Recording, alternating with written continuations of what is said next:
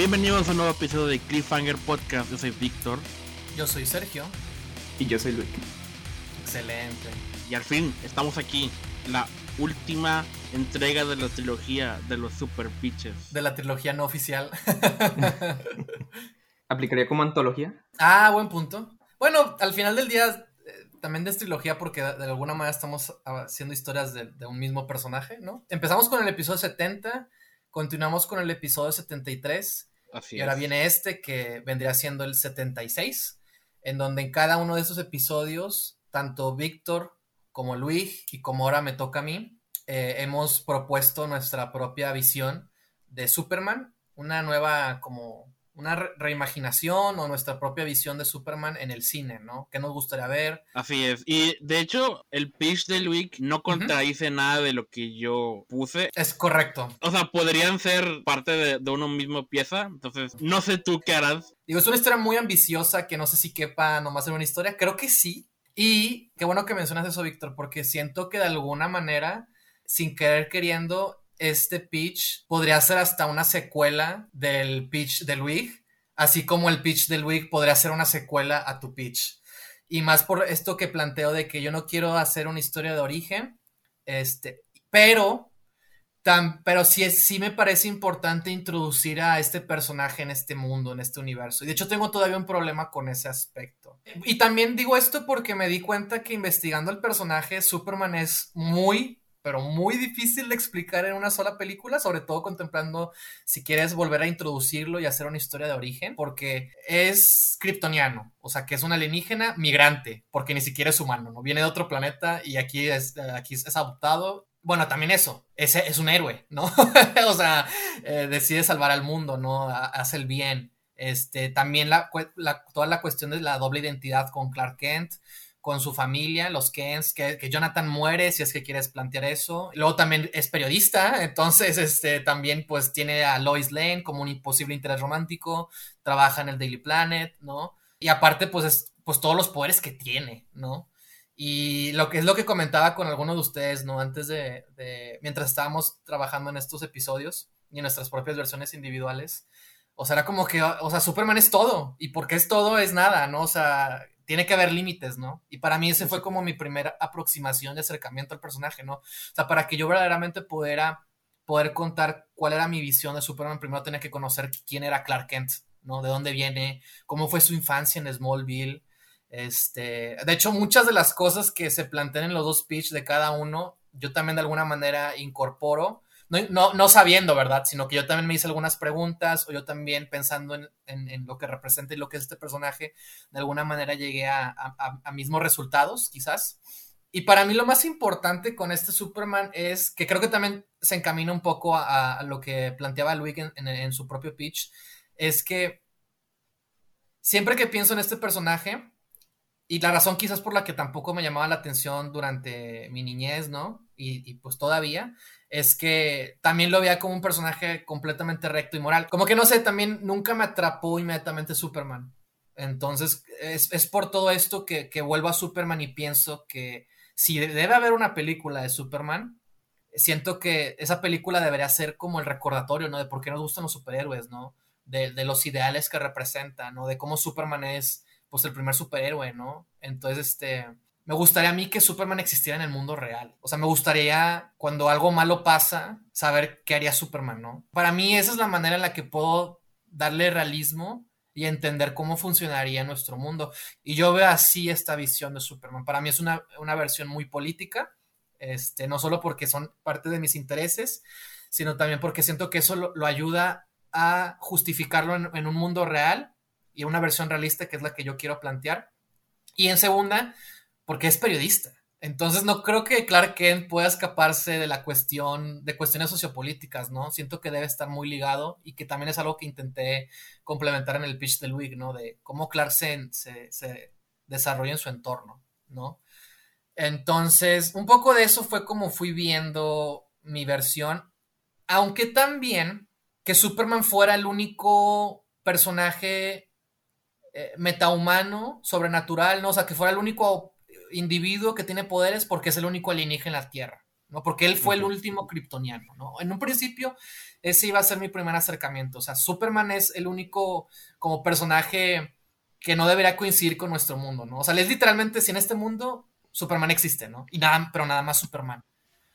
Pero, regresando a las raíces del personaje y cómo fue creado por judíos en un contexto de la Segunda Guerra Mundial y cómo la misma historia de, de su origen en Krypton es que es muy de Moisés, ¿no? O sea, literalmente surca, navega las estrellas desde una civilización perdida para llegar a otro lugar en donde se convierte su salvador, ¿no? De alguna manera. Y también el cómo Zack Snyder presenta como este subtexto visual de Superman como Jesús, que siento que me parece, me parece interesante, pero siento que un nivel narrativo de guion no, no tiene verdaderamente un trasfondo ni un desarrollo como tal. O sea, yo siento que Superman, si Superman verdaderamente existiera, este, no creo que sería una figura a la que todos aceptaríamos. en un principio y en general. Creo que Superman sería siempre una figura controversial. Este, y, una figura que, que, causaría temor, ¿no? Que causaría polémica.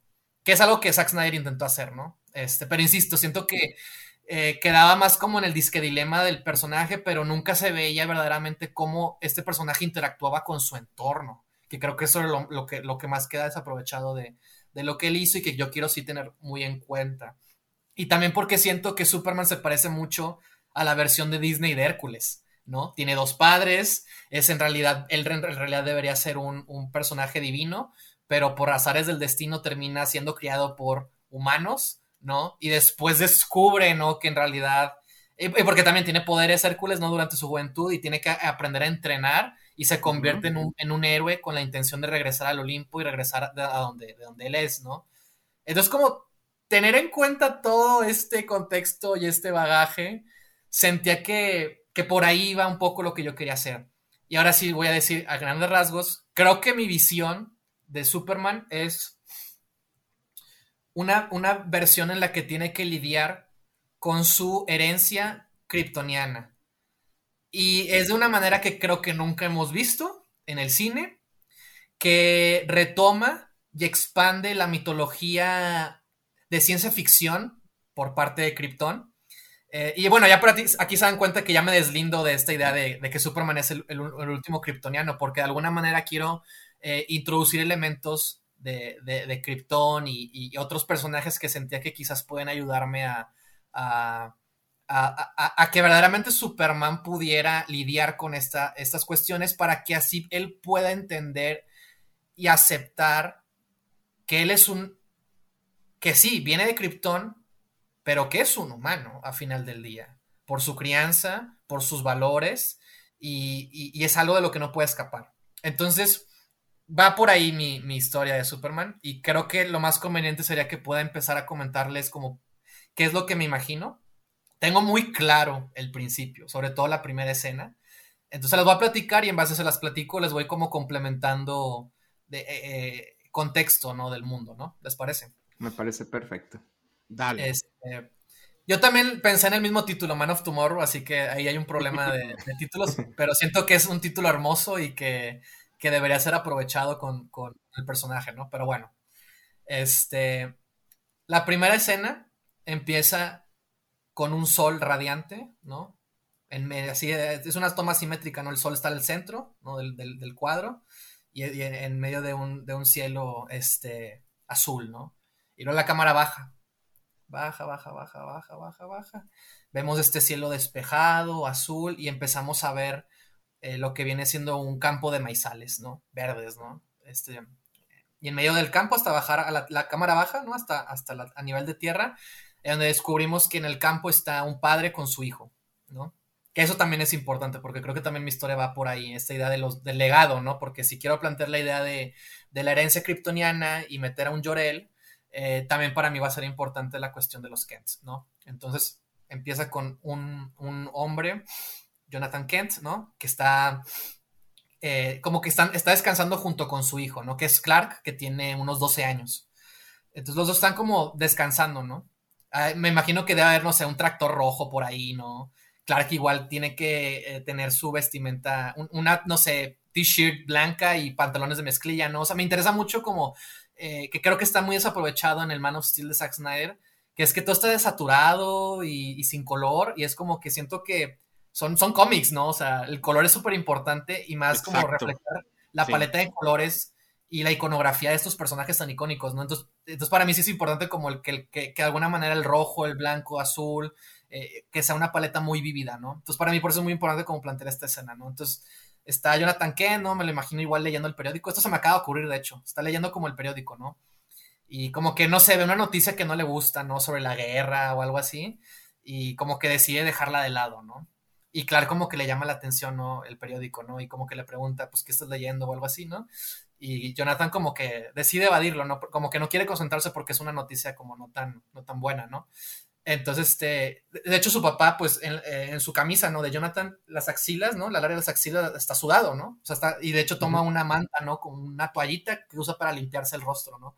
Pero Clark no suda absolutamente nada. Y es porque para mí, uno de los poderes de Clark es que resiste las altas temperaturas, ¿no? Tanto de calor como de frío. Entonces, para mí, desde, desde un primer eh, eh, instancia, Clark está muy activo, no solo porque es más joven, sino también porque, pues, no, literal no, no suda como su papá, ¿no? en este sentido, ¿no? Entonces está muy cansado su papá, Jonathan, y nos hay una mesita de madera, quizás, y este Jonathan agarra un vaso de vidrio, ¿no? Con limonada, da el último trago, ¿no? Ah, ¿No? Y luego Clark como que lo voltea a ver y le dice, ¿quieres otro vaso? Y Jonathan como que le sonríe de manera irónica, ¿no? Y lo voltea a ver y le dice de que, nomás no te tardes.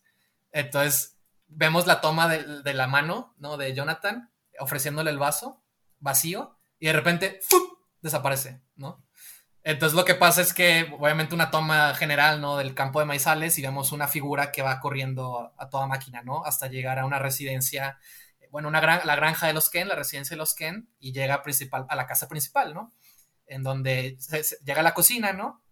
Se detiene con el vaso y sirve un nuevo vaso de limonada, ¿no? Entonces se encuentra a su mamá, ¿no? Marta. Este, y Marta le. Marta, pues. Me, encanta esta idea de que Superman tiene muchos poderes, pero aún así sus papás siempre le dicen, ¿no? De que ten cuidado, ¿no? o sea, es como que, pues, no, no, no, no sufre daño, ¿no? Este, este sujeto y puede hacer muchas cosas maravillosas, pero sus papás siempre lo tienen como de que, como si se fuera a romper o algo así, Clark, ¿no? Lo protegen, ¿no? Entonces Marta le dice algo así como que, ay, otra vez tú con tus poderes, ¿no? De que, de que no vayas tan deprisa, ten cuidado, no vayas a romper el vaso, ¿no? Por ir tan rápido, ¿no? y ya, y quedar como juguetón, ¿no? Porque todavía es un joven, ¿no?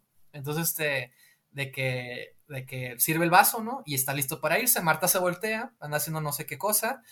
Y en eso, cuando Marta se voltea, se escucha que el vaso de cristal se cae y se rompe al suelo, ¿no? Marta voltea y descubre que, pues, el vaso está roto. Ah, me imagino que Marta, eh, Clark va, iba a salir por la entrada principal de la casa, ¿no? Entonces, este, pero no sale entonces este, está ahí cerca de la entrada y está, empieza como a, arrodillarse, ¿no?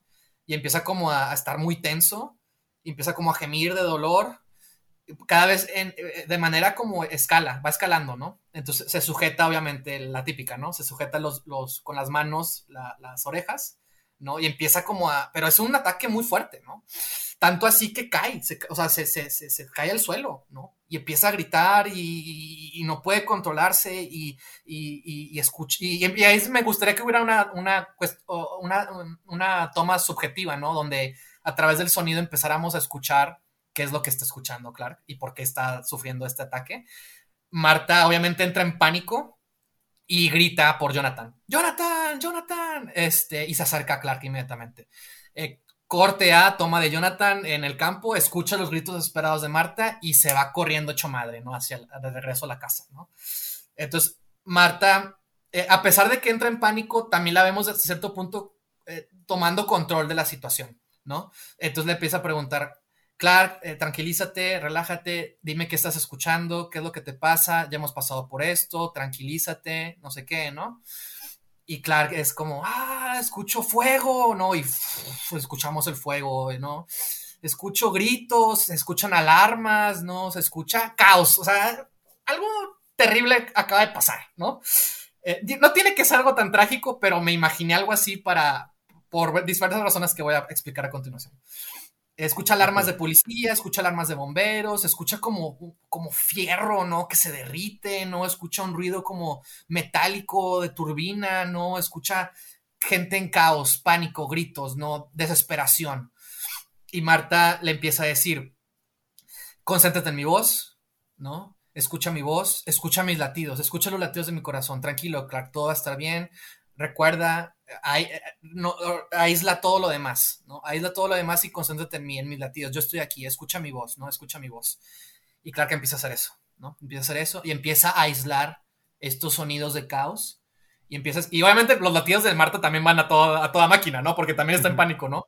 Pero empiezan a, empieza a aislarlo, empieza a aislarlo eh, a diferencia del resto de los sonidos y eso empieza a tomar más, más fuerza, ¿no? y escucha la voz de, su mamá, escucha la voz de su mamá, y luego le empieza a decir Marta, ¿no? Como, como estás en Smallville, regresa a Smallville, quédate en Smallville, aquí estamos, no sé qué, ¿no? Empieza a tranquilizarlo, ¿no? Entonces cuando empieza a, a, aislar el resto de los sonidos, empieza a escuchar ahora, no sé, el, me imagino el recorrido de un, de un lago, ¿no? Cercano, ¿no? El agua que va pasando, el canto de las aves, ¿no? El zumbido de los insectos, ¿no? Empieza, empieza, ahora a cambiar la orquesta de sonidos de caos por una orquesta de sonidos cercanos y eso le permite aislar a que, aquella otra orquesta de caos, ¿no? Y eso lo, ayuda a tranquilizarse y ya, los otros sonidos desaparecen. Entonces, ¡pum! Por fin llega Jonathan y cuando llega a la entrada de la puerta descubre a Marta abrazando a, Clark, ¿no? Eh, los dos están en el, en el suelo, ¿no? Y um, eh, Jonathan eh, está viendo a Marta, ¿no? Marta lo puede ver a él. Y, le, y están ahí diciéndole a Marta, ¿no? Eh, consolándolo, ¿no? Tranquilo, ah, todo va a estar bien, aquí estamos. Jonathan, pues obviamente está en pánico, pero descubre que su mujer, que su esposa acaba de controlar la situación. Entonces simplemente se acerca y, los, y se abrazan los tres, ¿no? Tipo Roma, ¿no? El abrazo así, ¿no? Los, todos en el suelo, ¿no? Pero se abrazan, Es un momento muy así íntimo, ¿no? Y Marta le dice algo a Clark, le susurra el oído, ¿no? Y le dice, recuerda Clark, siempre enfócate en lo bueno.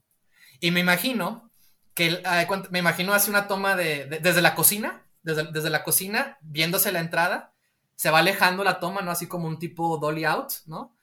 Y, va, para, para, como empezar desde cerca de ellos, nos vamos alejando, empezamos a llegar a la cocina, empezamos a ver la cocina, y luego la cámara panea hacia la cocina y vemos un calendario y vemos en la fecha 11 de septiembre del 2001. Y esa es la primera escena de, mi pitch. no tiene que ser. No lo vi venir. No, tiene que ser el 11 de septiembre, pero la manera en la que. De hecho, hasta puede ser algo mucho más tranquilo, pero la razón por la que quise empezar con algo así de fuerte es porque. es por lo que yo decía de que Superman existiendo en el mundo real. De hecho, mi historia de Superman se sitúa en un tiempo presente, yo la sitúo en el año 2022. Este, entonces las fechas, fui muy cuidadoso con las fechas. Este, por eso, eh, a, la edad del, en el 2001, Clark tenía 12 años en mi versión, porque cuando Clark llega a la Tierra, eh, me puse a buscar en una fecha, que fuera una fecha especial, que fuera una fecha que significara algo, porque Superman tiene su propia fecha de nacimiento en los cómics, ¿no? Pero sentía que no coincidía con lo que yo quería. Entonces, dije, para, para que mi versión sea diferente, para que mi versión sea política y vaya 100% a, a esto, pues tiene que existir en el mundo real y tiene que lidiar con el mundo real, ¿no? Y, y, y para mí también, la, también el por qué usé el super oído como primer superpoder que vemos de Superman es que porque, es porque para mí ese, ese, ese superpoder es muy importante, porque es a través de la escucha que Clark conoce las necesidades de la gente, las necesidades del planeta. ¿No? Y le permite, de hecho me lo imagino en, su juventud, seguramente escuchaba a sus papás discutiendo alguna vez, seguramente escuchó a los vecinos que tenían problemas con el dinero para no sé qué motivo, ¿no? Y eso le permitió a Clark desde una edad muy temprana poder entender al resto de las personas. y, también, también lo pongo en, en un sentido de que también lo hizo escuchar cosas que no quería escuchar. Para mí, Clark sabe desde un principio que el mundo es violento que el mundo es difícil. Y es justamente ahí donde entra esta idea de sus poderes, de que él tiene los poderes para hacer una diferencia, ¿no? O eso es lo que, lo que él, él, él, así lo ve o así lo plantea. Y es justamente por eso mismo que se interesa por el periodismo, porque a, través de escuchar todas estas estos grandes problemáticas reales, incluso a distancias muy lejanas, eh, le, le, permite empezar a, descubrir y querer entender el mundo en el que vive, ¿no? Más allá de Smallville, más allá de su pequeña comunidad, ¿no? Entonces, este, por eso planteo algo así. Y, planteo que sea un, momento de caos porque haría que Clark perdiera el control de sus poderes. Pero también con esta primera escena planteo que Clark tuvo que aprender a dominarlos. Y que los Kents, sus padres, lo ayudaron a, a poder resolver eso, ¿no? Y también que, Marta le diga, ¿no? Siempre enfócate en lo bueno, es el mantra con el que Clark crece durante toda su vida, porque a pesar de que él sabe que el mundo es violento e imperfecto, Clark sabe que siempre tiene que enfocarse en lo mejor, ¿no? Entonces, para mí, por eso, eh, por eso planteo esa primera escena, ¿no? Y también me ayuda a, plantear la dinámica de cómo es su relación con los Ken, ¿no? Cómo fue esa, esa relación, sobre todo durante su niñez, ¿no? Entonces, eh, obviamente la siguiente escena es un Clark adulto despertando, ¿no? En, el tiempo actual, ¿no? Se pone sus lentes, ¿no? Este, y empieza a trabajar, empieza, está en un departamento, ¿no? No vive en Smallville ni vive en Metrópolis. Para mí, Clark eh, abandonó Smallville eh, después de que se graduó de la, de la prepa y que fue más o menos por esas fechas que falleció su papá Jonathan. Entonces, él no, fue, él no estudió en la universidad, pero como les digo que desde un principio en su juventud tenía unas grandes necesidades de comprender el mundo en el que vive, este, y como tiene muchos poderes, eh, Clark decide viajar por el mundo. Entonces yo, y también aquí viene otra diferencia, y voy a también justificar el por qué y, explicar. Para mí, Clark eh, tiene 33 años, tiene treinta y tantos años, ¿no? Es el 2022, y es un fotoperiodista. No quiero que sea un columnista o que sea escritor. Sí, lo, sí escribe y, se le da, o sea, pero no es su fuerte. Y, la razón por la que planteo que él sea mejor un fotógrafo es porque, bueno, en, primer lugar, a mí no me interesa Jimmy Olsen, sinceramente, me sigue pareciendo un personaje muy soso y, y, sinceramente, y sinceramente, si quisiera darle una cabida a este pitch, no cabe. O sea, para empezar, no cabe, ¿no? Y en segunda no me interesa y en tercera, Clark va a ser fotógrafo. Y me parece más interesante esa dinámica porque hace que Lois brille siendo columnista y siendo escritora. Porque si los dos son buenos escribiendo reportajes, pues entonces, ¿qué lo hace, hace más especial? Y aparte hace que, aparte nunca hemos visto a un Clark periodista que verdaderamente tenga una historia, ¿no? En la que trabaje, ¿no? En la que se dedique, en la que investigue, y como, nunca lo hemos visto brillar en, el, en, el, apartado periodístico, ¿no? Y, siento que, insisto, pues Lois es la que es buena para eso, ¿no? Entonces quiero como que Lois sea buena para eso y Clark es bueno para las fotografías. Y ahí es donde hacen el dúo. Clark eh, aporta la cuestión visual, mientras que Lois aporta la cuestión lírica, ¿no? La, cuestión en prosa. Entonces, este, y aparte, la razón, sobre todo la, la razón eh, principal porque la que quiero que Clark sea fotógrafo, es porque, es porque piensen, si Superman fuera fotógrafo, ¿cómo serían sus fotografías? O sea, ¿cómo, cómo nos retrataría, no? ¿Qué, qué, le interesaría tomar fotos, no? Siento que... Eh, siento que siempre se, enfocaría en, en, sacar lo mejor de, de la humanidad. ¿no? Siento que, siento que sus fotos eran muy dignas, ¿no? Siento que sus fotos eran muy diversas, y más porque mi personaje viajó por todo el mundo. Entonces ha tenido toda una experiencia, ha tenido toda una serie de recorridos, y también es lo que le ha permitido estar cerca de las problemáticas del mundo. Insisto, del mundo, no nada más de Estados Unidos, nada más de Metrópolis, y mucho menos de Smallville, que es una pequeña comunidad, ¿no? Entonces, para mí, y también me puse a pensar, no había pensado hasta hace unos días que eso le hacía parecerse mucho a Peter Parker. Pero la diferencia con Peter Parker es que Peter Parker le toma fotos a Spider-Man. Y es que Peter Parker usa este trabajo de, la fotografía en el, Daily Bugle como para sostenerse a sí mismo, ¿verdad? Este, pero para mí, Clark lo hace más bien. Clark nunca le toma fotos a Superman. Clark le toma fotos a las historias del mundo real, porque eso es lo que le interesa. Eh, y no, no lo hace con una manera también como de glorificarse o así eh, eh, su enfoque nunca ha sido ese. Entonces también esa es mi principal diferencia, ¿no? Como que el enfoque que le da cada personaje a su trabajo pues periodístico, ¿no? Entonces, este, y porque Peter pues es un estudiante que necesita dinero, ¿no? Entonces ocupa esas fotos, ¿no? Y pues qué mejor ventaja de aprovechar sus habilidades, ¿no? Superman no haría eso, Clark no haría eso, entonces esa es la diferencia que, que se me ocurre, ¿no? Al menos. Entonces, para mí, yo me imagino que Clark ya es un adulto, este, que vive del fotoperiodismo y tiene como una especie de blog, ¿no? Donde comparte sus fotos y comparte escritos, ¿no? Como eh, hace unas entradas, ¿no? De lo que fue aprendiendo. De hecho, me interesa mucho que Clark esté cerca de la crisis migrante, porque él también es un migrante. Entonces, este, este, me interesa algo así porque, insisto, me ayuda a darle complejidad al, mundo que quiero plantear y porque creo que quizás también tiene que ver con el, con el tema un poco que voy a tocar más adelante. No sé, pero me, me interesó verlo como en ese contexto, ¿no? Entonces, Clark lleva varios años dedicándose a eto, estando fuera de Smallville, que es por eso que el Daily Planet lo quiere contratar. O sea, durante todos estos años, eh, Clark ha, tenido cierta, cierto reconocimiento, ¿no? Este, que es lo que hace que el Daily Planet lo quiera contratar en Metrópolis. Entonces, para mí, este, este primer acto de, de, la pitch que yo quiero plantear es con un Superman que se está preparando para regresar a, Metrópolis. No, no, no regresar como que él viva ahí, ¿verdad? Pero va a regresar a Kansas, ¿no? Va a estar cerca de su madre, por ejemplo. Me lo imagino hablando con, con Marta, ¿no? De cómo ya va a regresar y una onda así. Este, va a estar más cerca de ella, ¿no? En Kansas. Este, y que pues va a trabajar de lo que siempre ha querido ser, ¿no? Y más en un, no, en cualquier, no en cualquier diario, ¿no? De hecho, es un diario que él lee constantemente, ¿no?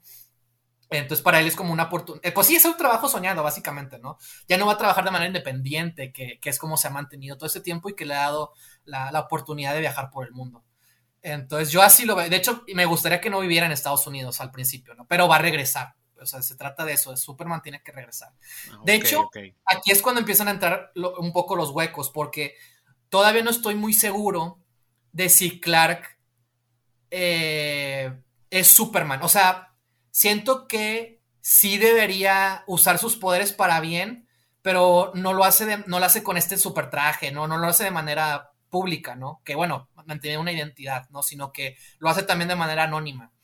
Este, y lo hace en ocasiones de extremo peligro. De hecho, para mí, Clark casi no quiere usar sus poderes, o sea, no quiere depender tanto de ellos, quiere como, y por eso es fotoperiodista, como que él quiere intentar hacer el bien de una manera en la que un humano pues haría el bien, ¿sabes? No quiere como abusar de sus poderes. Y porque para mí Clark tiene muy presente el hecho de que él tiene que cuidar su vida personal, que es como el conflicto que tiene el, pitch de Luig, ¿no? En el pitch de Luig, eh, Clark todavía no sabe, no tiene un equilibrio de su vida, ¿no? Entonces él decide primero salvar a las personas, tanto así que se descuida. En mi versión no, en mi versión es de un principio. Y de hecho porque es parte de la formación que le dieron sus padres Kent, fue de que sabemos que tienes poderes, te estamos ayudando a que los puedas controlar y dominar. Y no, y no, y no negamos que quieras hacer el bien con ellos, pero tienes que hacerlo de manera discreta porque tienes que cuidar tu propia vida y porque son sus padres. Sus padres lo que quieren es que él viva una vida normal, sinceramente. Sus padres lo que quieren es que, es que pues tenga una novia, ¿no? Que quizás tenga familia, que tenga su propia casa, ¿no? Que pueda vivir de lo que quiere, ¿no? Que pueda cumplir sus sueños, ¿no? O sea, que pueda tener esa parte social, ¿no? Esa parte personal eh, bien eh, fundamentada. Y ya después va, porque vuelvo a lo mismo, ellos saben, y así lo educaron a Clark, el mundo es peligroso. O sea, el mundo no es fácil. Y tú tienes habilidades de hacer cosas, y tú tienes el poder hacer cosas grandiosas.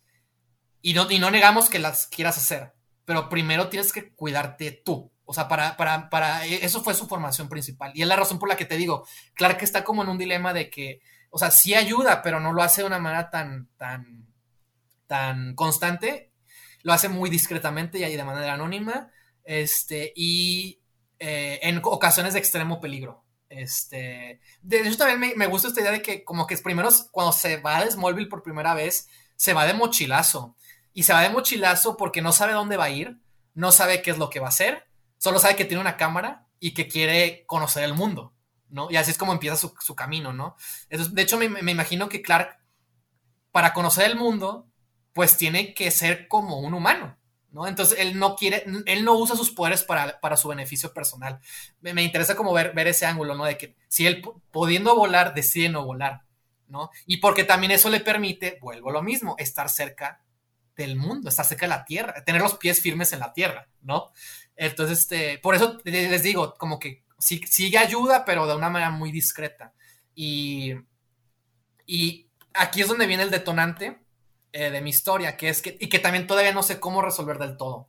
Y es que nos, en un principio tenía planeado que Clark cuando hace este viaje de mochilazo de Smallville a Alaska, al Ártico, pues, va al Ártico. Este, eh, obviamente porque quiero plantear la fortaleza de la soledad y, es cuando conoce su descendencia, que, su padre es Llorel y esa cuestión.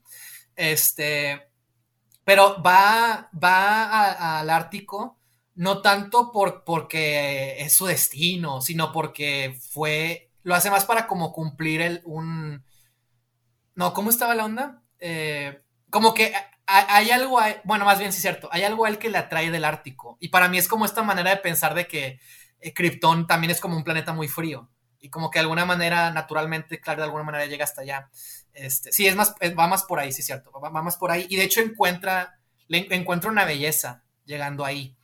Y, quiero plantear también esta idea, se me hace la manera más fácil de que a través de un cristal que venía en su nave, eh, se terraforma la fortaleza de la soledad y de ahí de alguna manera tiene contacto con Llorel, ¿no? Este, pero bueno, eh, no sé todavía exactamente cómo plantearlo, pero eh, mi idea es que, no, o sea, no sé, no sé, no sé, no sé plantear si, si es, este primer encuentro con Llorel ocurre cuando Clark se va de mochilazo y tenemos y, eh, significa y significaría que tengo que explicarlo en, mi versión, porque en mi versión, claro, ya es adulto, ¿no? Ya es más adulto y va a regresar a Metrópolis. Yo lo veía en este, en este pitch como, sí, Clark va a regresar a, Metro, va, a regresar a Kansas para vivir en Metrópolis, este, pero antes tiene que hacer un último viaje, ¿no? Y es que va a la fortaleza. Ya, ahora sí, ya la fortaleza la soledad, porque ya, ya fue cuando era joven, ya fue, ya, ya se creó, y va a hablar con su padre Llorel. O sea, ya como que ya para ese punto, ya la fortaleza ya existe, Llorel ya está ahí y, va a hablar con él, ¿no? Y le va a contar de que, pues, oye, papá, este, pues voy a regresar a, a, Metrópolis, acabo de tener un trabajo, ¿no? Te quiero contar lo que he aprendido en todo este tiempo, ¿no? Este, todavía no sé bien cómo plantear esta idea, pero yo no quiero romantizar a Llorel, y que creo que es algo que está muy presente en las dos películas de, Superman. Este, Y creo que y, es ahí donde entra el conflicto también de, mi historia, ¿no? Entonces, para mí, eh, Jor-El le cuestiona a Clark por qué él no es un héroe. Le cuestiona a Clark por qué él no, él no, él dice, tienes estos poderes, o sea, que, que en Krypton no tendrías, ¿no? Me estás diciendo que estás preocupado por esta gente, y tú puedes hacer la diferencia, pero no decides hacerlo de una manera tan drástica. No, no, es lo que insisto, Clark no quiere, todavía no quiere adoptar esta, esta identidad de héroe, ¿no? Porque pues, sabe que, por, sobre todo por su formación de, sus padres, ¿no? Eh, y, y Jorel lo ve al contrario, porque para mí Jorel ve a los humanos como una raza inferior todavía, ¿no? O sea, y que es algo que quiero plantear, que los kryptonianos son racistas, ¿no? Son xenófobos, ¿no? Entonces, la manera más natural para mí es que Jorel le dice, oye, pero es que si quieres hacer la diferencia, ¿por qué no usas tus poderes de manera más amplia? Y la manera también para justificar el por qué Jorel es así es porque cuando Jorel quería salvar a Krypton, nadie le hizo caso. Entonces, él ve cómo Clark tiene la oportunidad de ejercer un cambio más drástico que lo que Jorel pudo hacer con Krypton. Entonces, para él como que le reclama, ¿no? De que, oye, o sea, ¿sabes? De que en el fondo es lo que le intenta decir, ¿no? De que Krypton no pudo salvarse porque no me escucharon. Y, si, yo, si yo pudiera hacer lo que tú, o sea, quizás, no sé, ¿no? otra, otra cosa pudo haber sido, ¿sabes? Pero Kalel no lo, pues Kalel no lo ve así. Digo, perdón, Kalel. Es que también Jorel, cuando va a Clark, siempre se refiere a él como Kalel. Nunca le dice Clark por lo mismo, de que no, él no, no acepta del todo su, crianza humana, ¿no? De hecho, para mí se me hace como más interesante la idea de que Jorel no lo mandó específicamente a la Tierra, sino que Clark llegó a la Tierra por casualidad. O sea, fue, un intento desesperado de... Pues, más por salvarlo, sacarlo del planeta ya. Exacto. Pero aquí es donde viene el conflicto y que es donde he batallado mucho en cómo, en qué momento debería plantearse. Y es que cuando Llorel quiso salvar a su hijo en esta nave, que, llega eventualmente a la Tierra por accidente, Ajá. Eh, puso cristales, ¿no? Para, por ejemplo, terreformar y crear la fortaleza, son cristales que permiten reformar cualquier lugar en donde estés, ¿no? Entonces eso permite que se cree la fortaleza de la soledad en el Ártico, ¿verdad? Este, pero también, y que es algo que, insisto, nunca hemos visto y que descubrí después de que se me ocurriera que existe un arco muy largo de cómics que fue como desde 2008 hasta el 2010 o 2011 que plantea una situación muy similar y que vuelvo a lo mismo, eh, juega con las raíces eh, de ciencia ficción y kryptonianos del personaje, es que Oh. eh, ahí también está la tecnología de la... Digo también, y que también aquí está la parte que yo también he querido ser muy original, pero me he, vis- me he visto en la tarea de que quizás no voy a ser tan original del todo con ciertos elementos. Y es que también viene tecnología de la dimensión, la zona fantasma, ¿verdad? Se llama así, la zona fantasma. Sí, la zona fantasma. Bueno, en mi versión de, de, de, de Jor-El y Krypton, hubo solamente una persona que le hizo caso a Jor-El. Eh, y esa persona era Drew Soth, que en mi versión no es un militar, sino que es el gobernante de la ciudad Kandor, una de las ciudades más importantes y emblemáticas de Krypton. Siendo Soth un hombre de autoridad, eh, decide acercarse a Llorel para intentar salvar algo de Krypton y que no caigan en el caos. Y es así que deciden transportar la ciudad de Kandor dentro de la, de la zona fantasma. El problema es que la zona fantasma es una dimensión que existe fuera del tiempo y el espacio que fue creada por los kryptonianos para albergar, o como prisión, para albergar a los criminales de, Krypton, ¿no?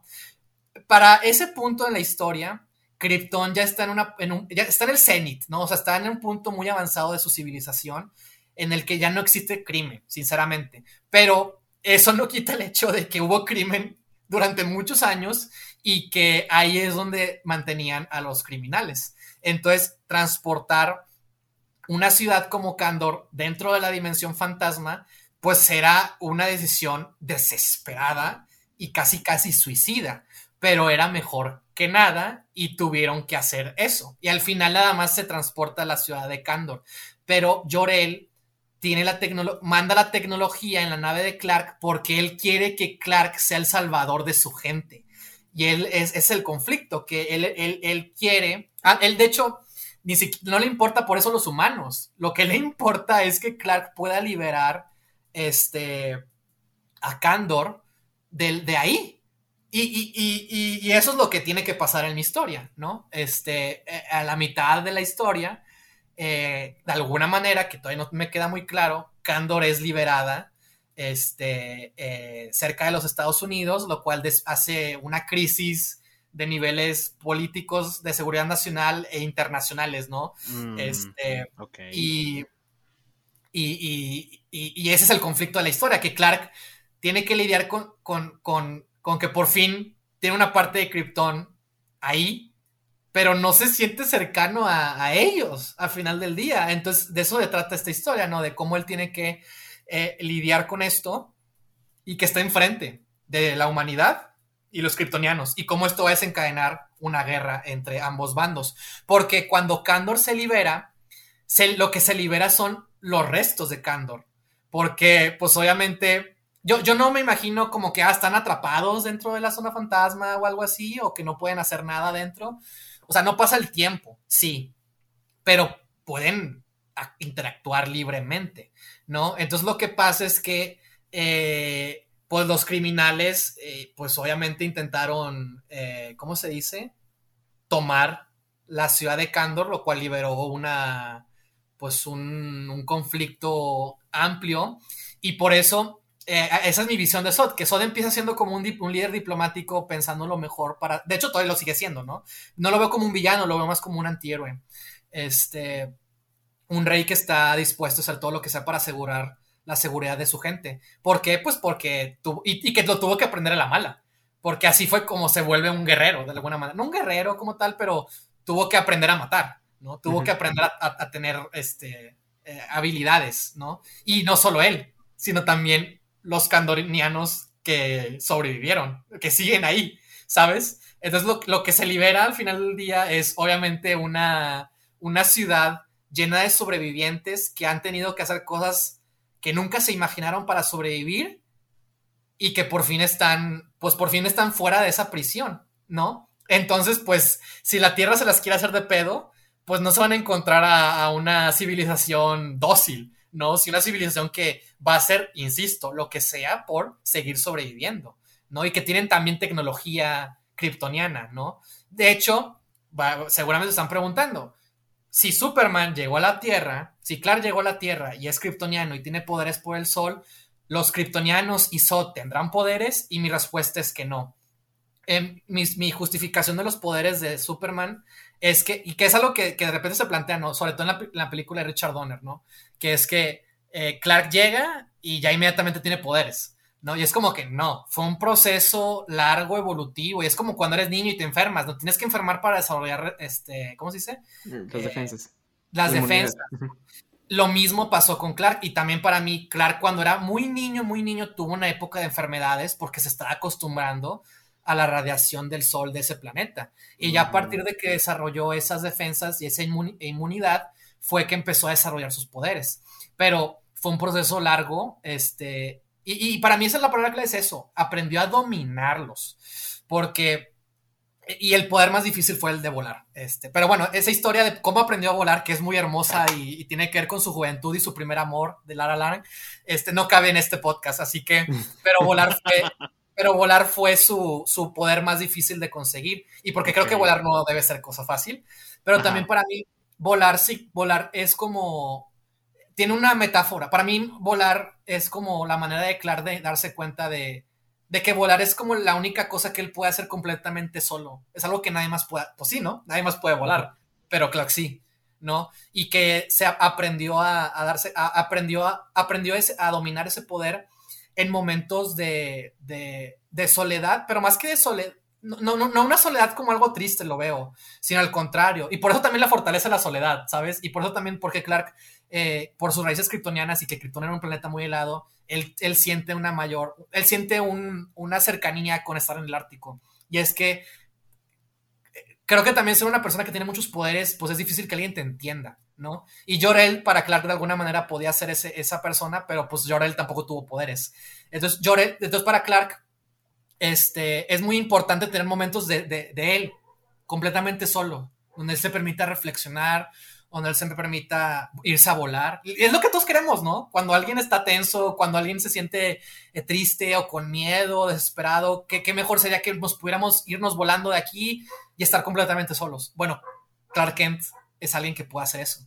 Y, por eso para él volar es algo muy privado, algo muy de él, y porque también para mí la idea de que él descubre esto con su primer amor es que él puede, él cuando tenga un romance con Lois Lane, él va a volar, va a volar con ella, es como él compartirle algo que nada más él puede hacer, ¿sabes?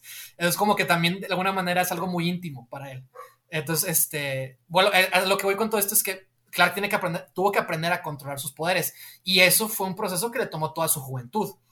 Este, y como los, como los kryptonianos de Kandor estuvieron dentro de una dimensión en donde no existía el tiempo y el espacio, la radiación del sol no les afectó de manera directa. Y de hecho, estoy pensando que incluso cuando aparezcan por primera vez, deberían verse este, debilitados, porque están aprendiendo a, adaptarse a las condiciones climáticas de ese planeta.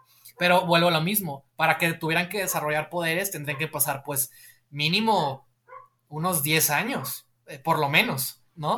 Entonces, por eso mi visión de, no, no, se va a poner, no se va a hacer de control con que va a haber un montón de, individuos que pueden volar y hacer muchas cosas. No, para, mí es más, para mí es más una cuestión de guerra. Y por eso el 11 de septiembre, por eso este, eh, eh, Jonathan Kent leyendo una noticia sobre la guerra, es porque Clark desde muy chico, y porque también el 11 de septiembre pues fue lo que causó que Estados Unidos invadiera Medio Oriente en una guerra que ha durado muchos años y que hasta ahorita se estaban retirando las tropas, una onda así.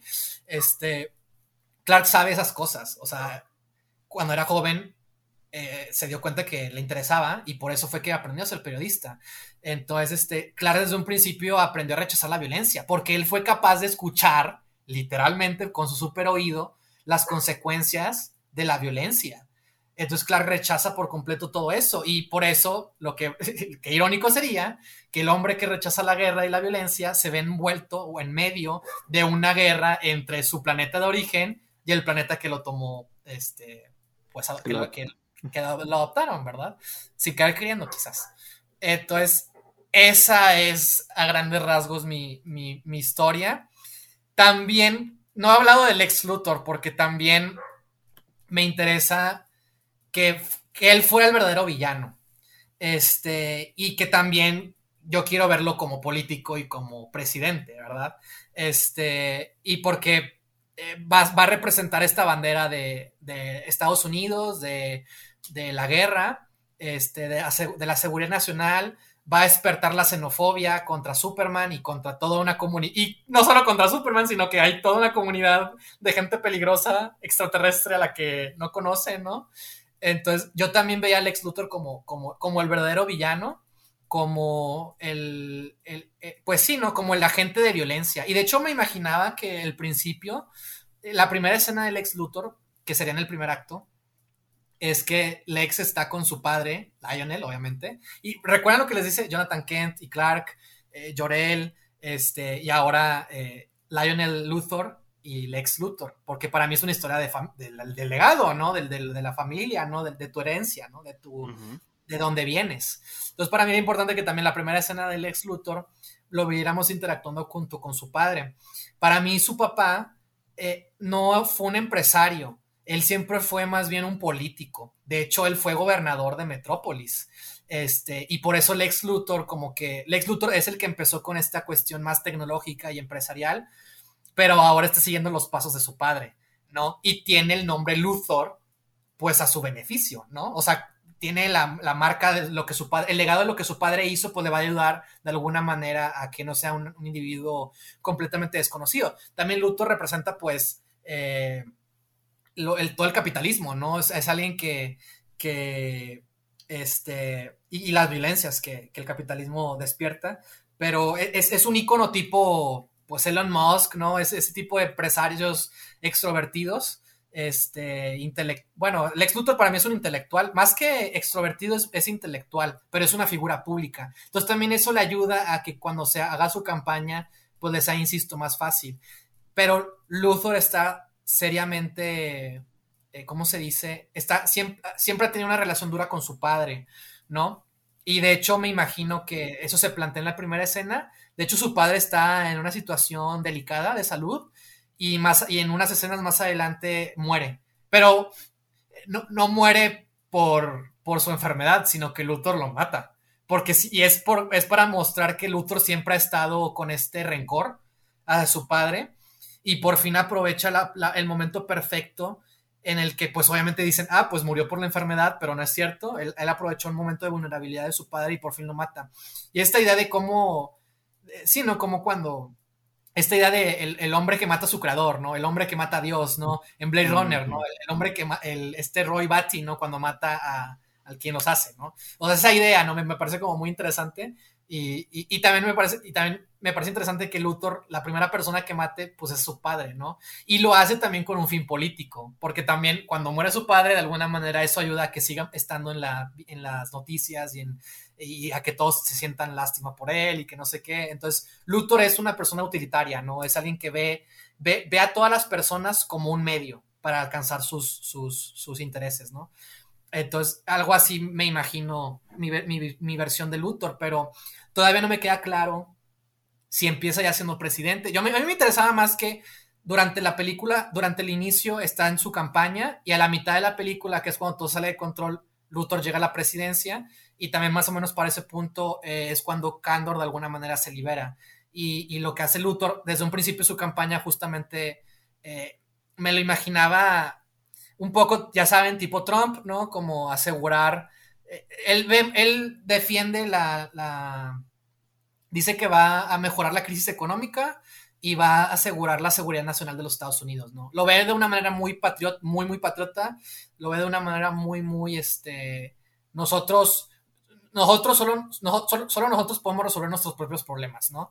Y eso hace que pues tenga más simpatía por la gente, ¿no? Entonces también cuando un Superman tenga que aparecer y, los candorianos estén libres, este, de alguna manera eh, use en su agenda la xenofobia hacia, ese lugar y que pues él va a defender a los, intereses de los Estados Unidos. No le importa el resto del mundo, que el resto del mundo se encargue de cómo lidian con ellos, pero al menos Estados Unidos él se va a encargar de, asegurarles este, eh, pues que, nada, que, van a estar bien, pero también pues obviamente lo ve de una manera como militar y va a intentar eh, generar como una guerra eh, en ese sentido. Y pues ellos son mis, personajes importantes. Este, obviamente me encantaría que estuviera Lois Lane y que Lois Lane de alguna manera, a través de Lois Lane conociéramos también la, dinámica de Luthor. O ya ahí está cubriendo los rallies y, le llama la atención Luthor como un personaje este, que, no, que, pues sí, no, ella, es la que dice, Lex Luthor es un Elon, o sea, Elon Musk no es perfecto, ¿no? O sea, Lois Lane es la que dice de que no glorifiquemos a los millonarios, ¿no? O no glorifiquemos a estos güeyes, ¿no? Lloyd Lane se encarga un poco de, esa cuestión, ¿no? Como que... Como de Ajá, exacto, sí, exacto, de como que es la que diría, no voten por Trump, ¿no? Este, algo así. Entonces, este, la veo más así. Y ya, creo que a grandes rasgos esa es mi, visión. No sé cómo acaba.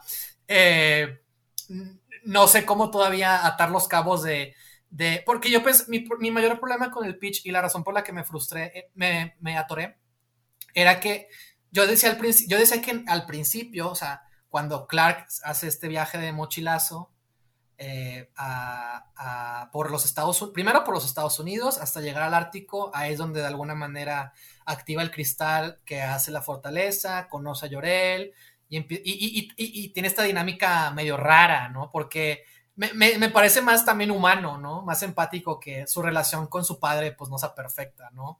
Y que de alguna manera ese sea como lo, que, lo que, un arco de alguna manera, ¿no? Que puedan como, él pueda aprender lo que su hijo quiere hacer y, que Clark también pueda hacer paces con, con, su padre, porque por eso yo lo planteaba en un principio como que Clark tiene que regresar, a, va, a va, a regresar a Kansas, va a trabajar en Metrópolis, pero antes tiene que ir con, con su otro papá, nada más porque, le, porque está emocionado para comunicarle que, oye, pues me está yendo bien en la vida, ¿no? Básicamente, y como que quiere recibir apoyo de su parte, pero como que no lo termina por encontrar.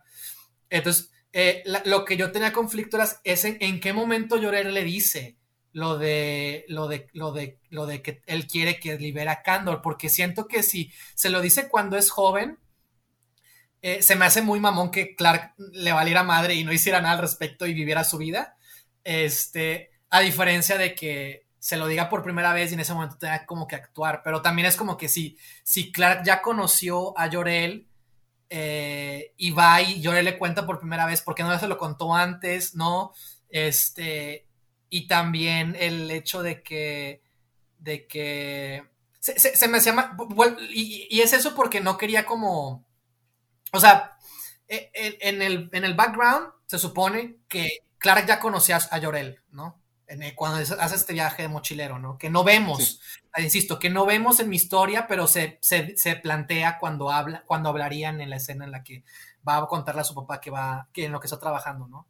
Este, si se lo planteé por primera vez, es como que ¿por qué esperó tanto tiempo? Porque Llorel lo que quiere es que Clark sea el salvador de su gente, ¿no? También, y también, también el por qué Clark es así, no quiere como ser poderes y porque ya lo Llorel lo presiona, es que también he escuchado esta idea de que los superhéroes pueden caer en el fascismo, ¿no? En esta idea de que nada más yo puedo, nada más yo puedo corregir la, la, la nada más yo puedo hacer la justicia en Ciudad Gótica, ¿no? Batman, ¿no? O nada más yo puedo ser el, el, superhéroe o el mero mero, ¿no? O sea, como que imponen su visión o, son vigilantes también, ¿no? Pues Batman es un vigilante, literal, ¿no? este, eso no se le cuestiona, ¿verdad? Pero en general este de los superhéroes como, como agentes del bien, este, pues al final ya también terminan siendo vigilantes porque nadie se los pide, a menos que trabajen para el gobierno, pero si trabajan para el gobierno, pues ya se convierte en algo más institucionalizado y nadie quiere que los superiores trabajen para el gobierno, ¿no? Porque nadie quiere en el gobierno, ¿no? Entonces, o sea, este, como que por eso mismo también Clark, es lo, él no decide intervenir, ¿no? O sea, vuelvo a lo mismo, por eso Clark, él no quiere imponer, Jor-El sí le dice que imponga, ¿no? Entonces, es para como, eh, que ese es como el, el choque de ideales con el que Clark tiene que hacer las paces y más porque ya todo se sale de control. Entonces Clark tiene que tomar una postura y no hay nadie más, no hay nadie, literal, no hay nadie más que Clark que sea responsable de poder solucionar esto. Porque él, él, a diferencia de los candornianos, vivió en la Tierra. Entonces él puede representar lo mejor de la Él es el campeón de la Tierra. Este. Y, y, no, y no creo que tengan un conflicto tan inmediato con, con Candor, sino que el conflicto va a ser provocado por Luthor, ¿no? Por eso insisto, para mí este, mi, visión de Sod no es un villano, es un antihéroe, es alguien que, es, que va a hacer lo posible por salvar a su gente, ¿no? Y en un principio de eso se trata, ¿no? Está intentando como entender dónde están, cómo existen y, poner, su, poner su frente de que, a ver, aquí estamos y no nos le hagan de pedo, porque si no le hacen de pedo, pues vamos a responder, ¿no? Pero también no les conviene responder porque pues la ciudad no es tan grande, ¿no? O sea, Candor, o sea, eh, si era una ciudad, muy, o sea, no se compara con, el con la potencia de los Estados Unidos como país, ni pues con hacer la, guerra al planeta Tierra. Sí, todavía no tienen poderes, entonces... más, que, más que poderes, no tienen la infraestructura como para lidiar eso, ¿no? O sea, si fuera todo, Krypton, pues obviamente, ¿verdad? Contra la Tierra, ah, bueno, pero no, estamos hablando de nada más, es una ciudad.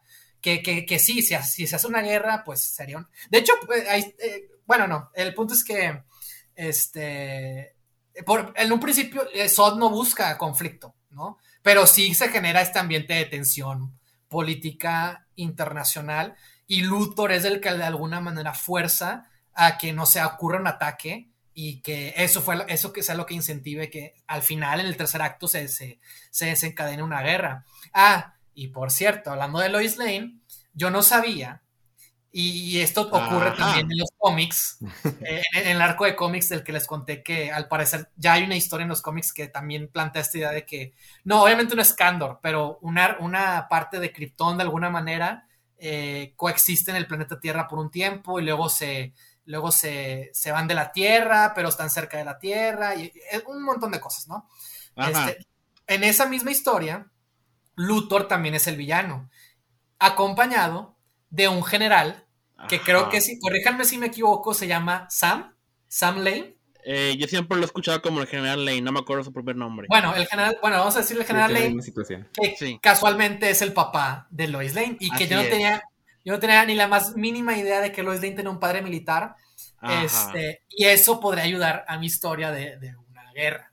¿no? Y también a esta idea de los padres, de, padres e hijos, de, las relaciones entre los padres e hijos. Luthor con su padre, que se plantea de una manera para eh, entenderlo al principio, y al final también el que lo mate, pues también ya habla de cómo es su relación y que él nada más queda él.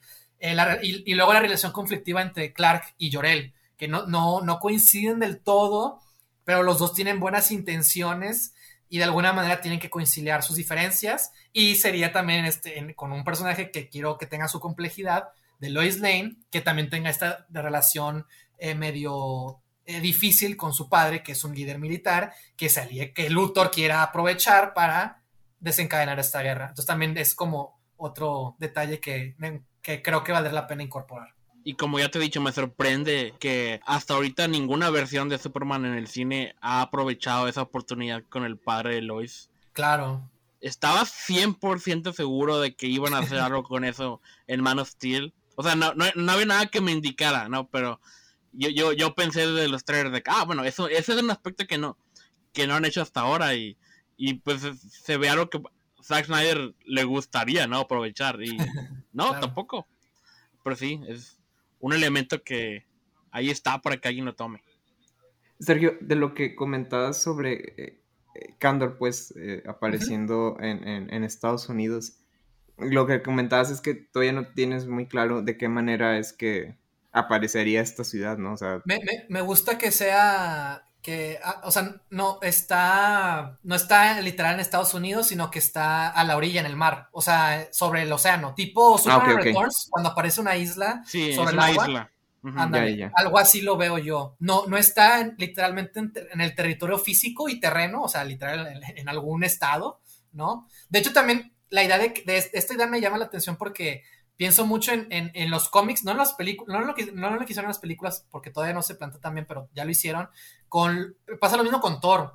Eh, cuando ocurre el Ragnarok, una parte de Asgard eh, sobrevuela una parte sobre un estado de los, Estados Unidos y ocurre justamente pues una serie de, conflictos, ¿no? En donde pues ahora los, los asgardianos pues como que se vuelven ciudadanos de los Estados Unidos por un tiempo y eso desencadena otra serie de, circunstancias, ¿verdad?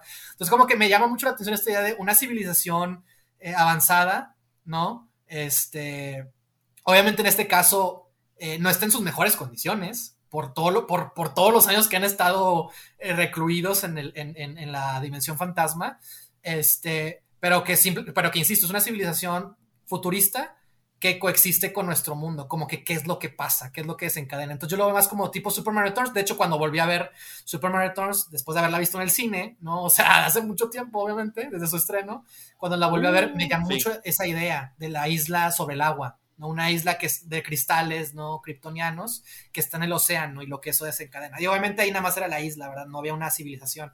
En mi historia sí, porque literalmente era la ciudad. Entonces yo la veo más así, como que la ciudad está es como si fuera Cuba, no una onda así, ¿no? O sea, no sé exactamente dónde le convendría más estar, pero algo así lo veo yo. Eh, y, como tal, la, propuesta sería que Clark Kent es el que libera como tal. Ese es el problema, es lo que no estoy seguro, porque en, porque en un principio Clark debe tener dudas, ¿no? De, o sea, ok, entiendo papá que quieres que libera a mi gente, pero no puedo hacer, o sea, ¿sabes lo que eso desencadenaría en la Tierra? ¿No? Que de hecho es algo que ah, leí en los cómics, leí en, cuando estoy investigando el personaje, me hice muchas preguntas y una de las preguntas era esa de que, ¿por qué, porque Clark, Superman alguna vez ha liberado a Kandor, ¿no? En la Tierra o algo así. Y justamente venía una respuesta que, Superman no lo hace porque pues no puede hacer eso en el planeta Tierra, ¿no? Y, y, de hecho lo que hacen con Kandor siempre es que como que Kandor mantiene la atmósfera de, de, de Krypton este, creo que para de alguna manera no interferir con esta onda de, Superman y sus poderes y así. Pues en mi historia, insisto, eso no me importa, eso no va aquí. Aquí sí, o sea, así como Clark eh, se tuvo que adaptar, acá, acá no meto esa. Y bueno, también porque cuando Candor es robada es por Brainiac, ¿no? Y Brainiac lo tiene almacenado en, en, en, un, en una, ¿cómo se dice? En esas como Bolas de cristal. Esfera de cristal, sí, sí, sí. Ándale, sí. La tiene en diminuta, sí. En Ajá, y, y, supuestamente dentro de esa esfera, pues tiene las condiciones climatológicas del planeta, ¿no? Entonces, este, pues todos viven ahí normal. Pero me interesa mucho una escena en la que, en la que Clark visite Kandor, ¿sabes? Y de hecho, eso podría pasar si se metiera a la zona fantasma. Pero también entrar a la zona fantasma al principio es muy peligroso, ¿no? Pero como que me interesa mucho esta idea de Clark llegando a, a, la zona, a, la, ¿no? Y descubrir esta ciudad hermosa, ¿no? Esta ciudad. Bueno, no es cierto, no puede ser tan hermosa, pero más bien los, como los vestigios de esta ciudad increíble, ¿no? Este, y descubrir a, la, civilización que la, que la habita, ¿no? Este, pensando en, la película de All Star Superman, la, versión animada, hay una escena en la que Superman entra a Candor. Sí, no es Candor, creo, creo que. No, si entra, las, entra a Candor o en la zona fantasma, no me acuerdo, y visita una, una ciudad así kryptoniana, ¿no? Y conoce a sus tíos o una cosa así, ¿no? Y me, como que me gustaba mucho eso, de que es la primera vez que Clark entra, está en contacto con el lugar de donde es, ¿no? Y como que, cuáles son las interacciones que tiene, ¿no? Este, pero no, es lo que no sé, o sea, un, creo que, no, no sé si Clark sería tan ingenuo como para liberarla.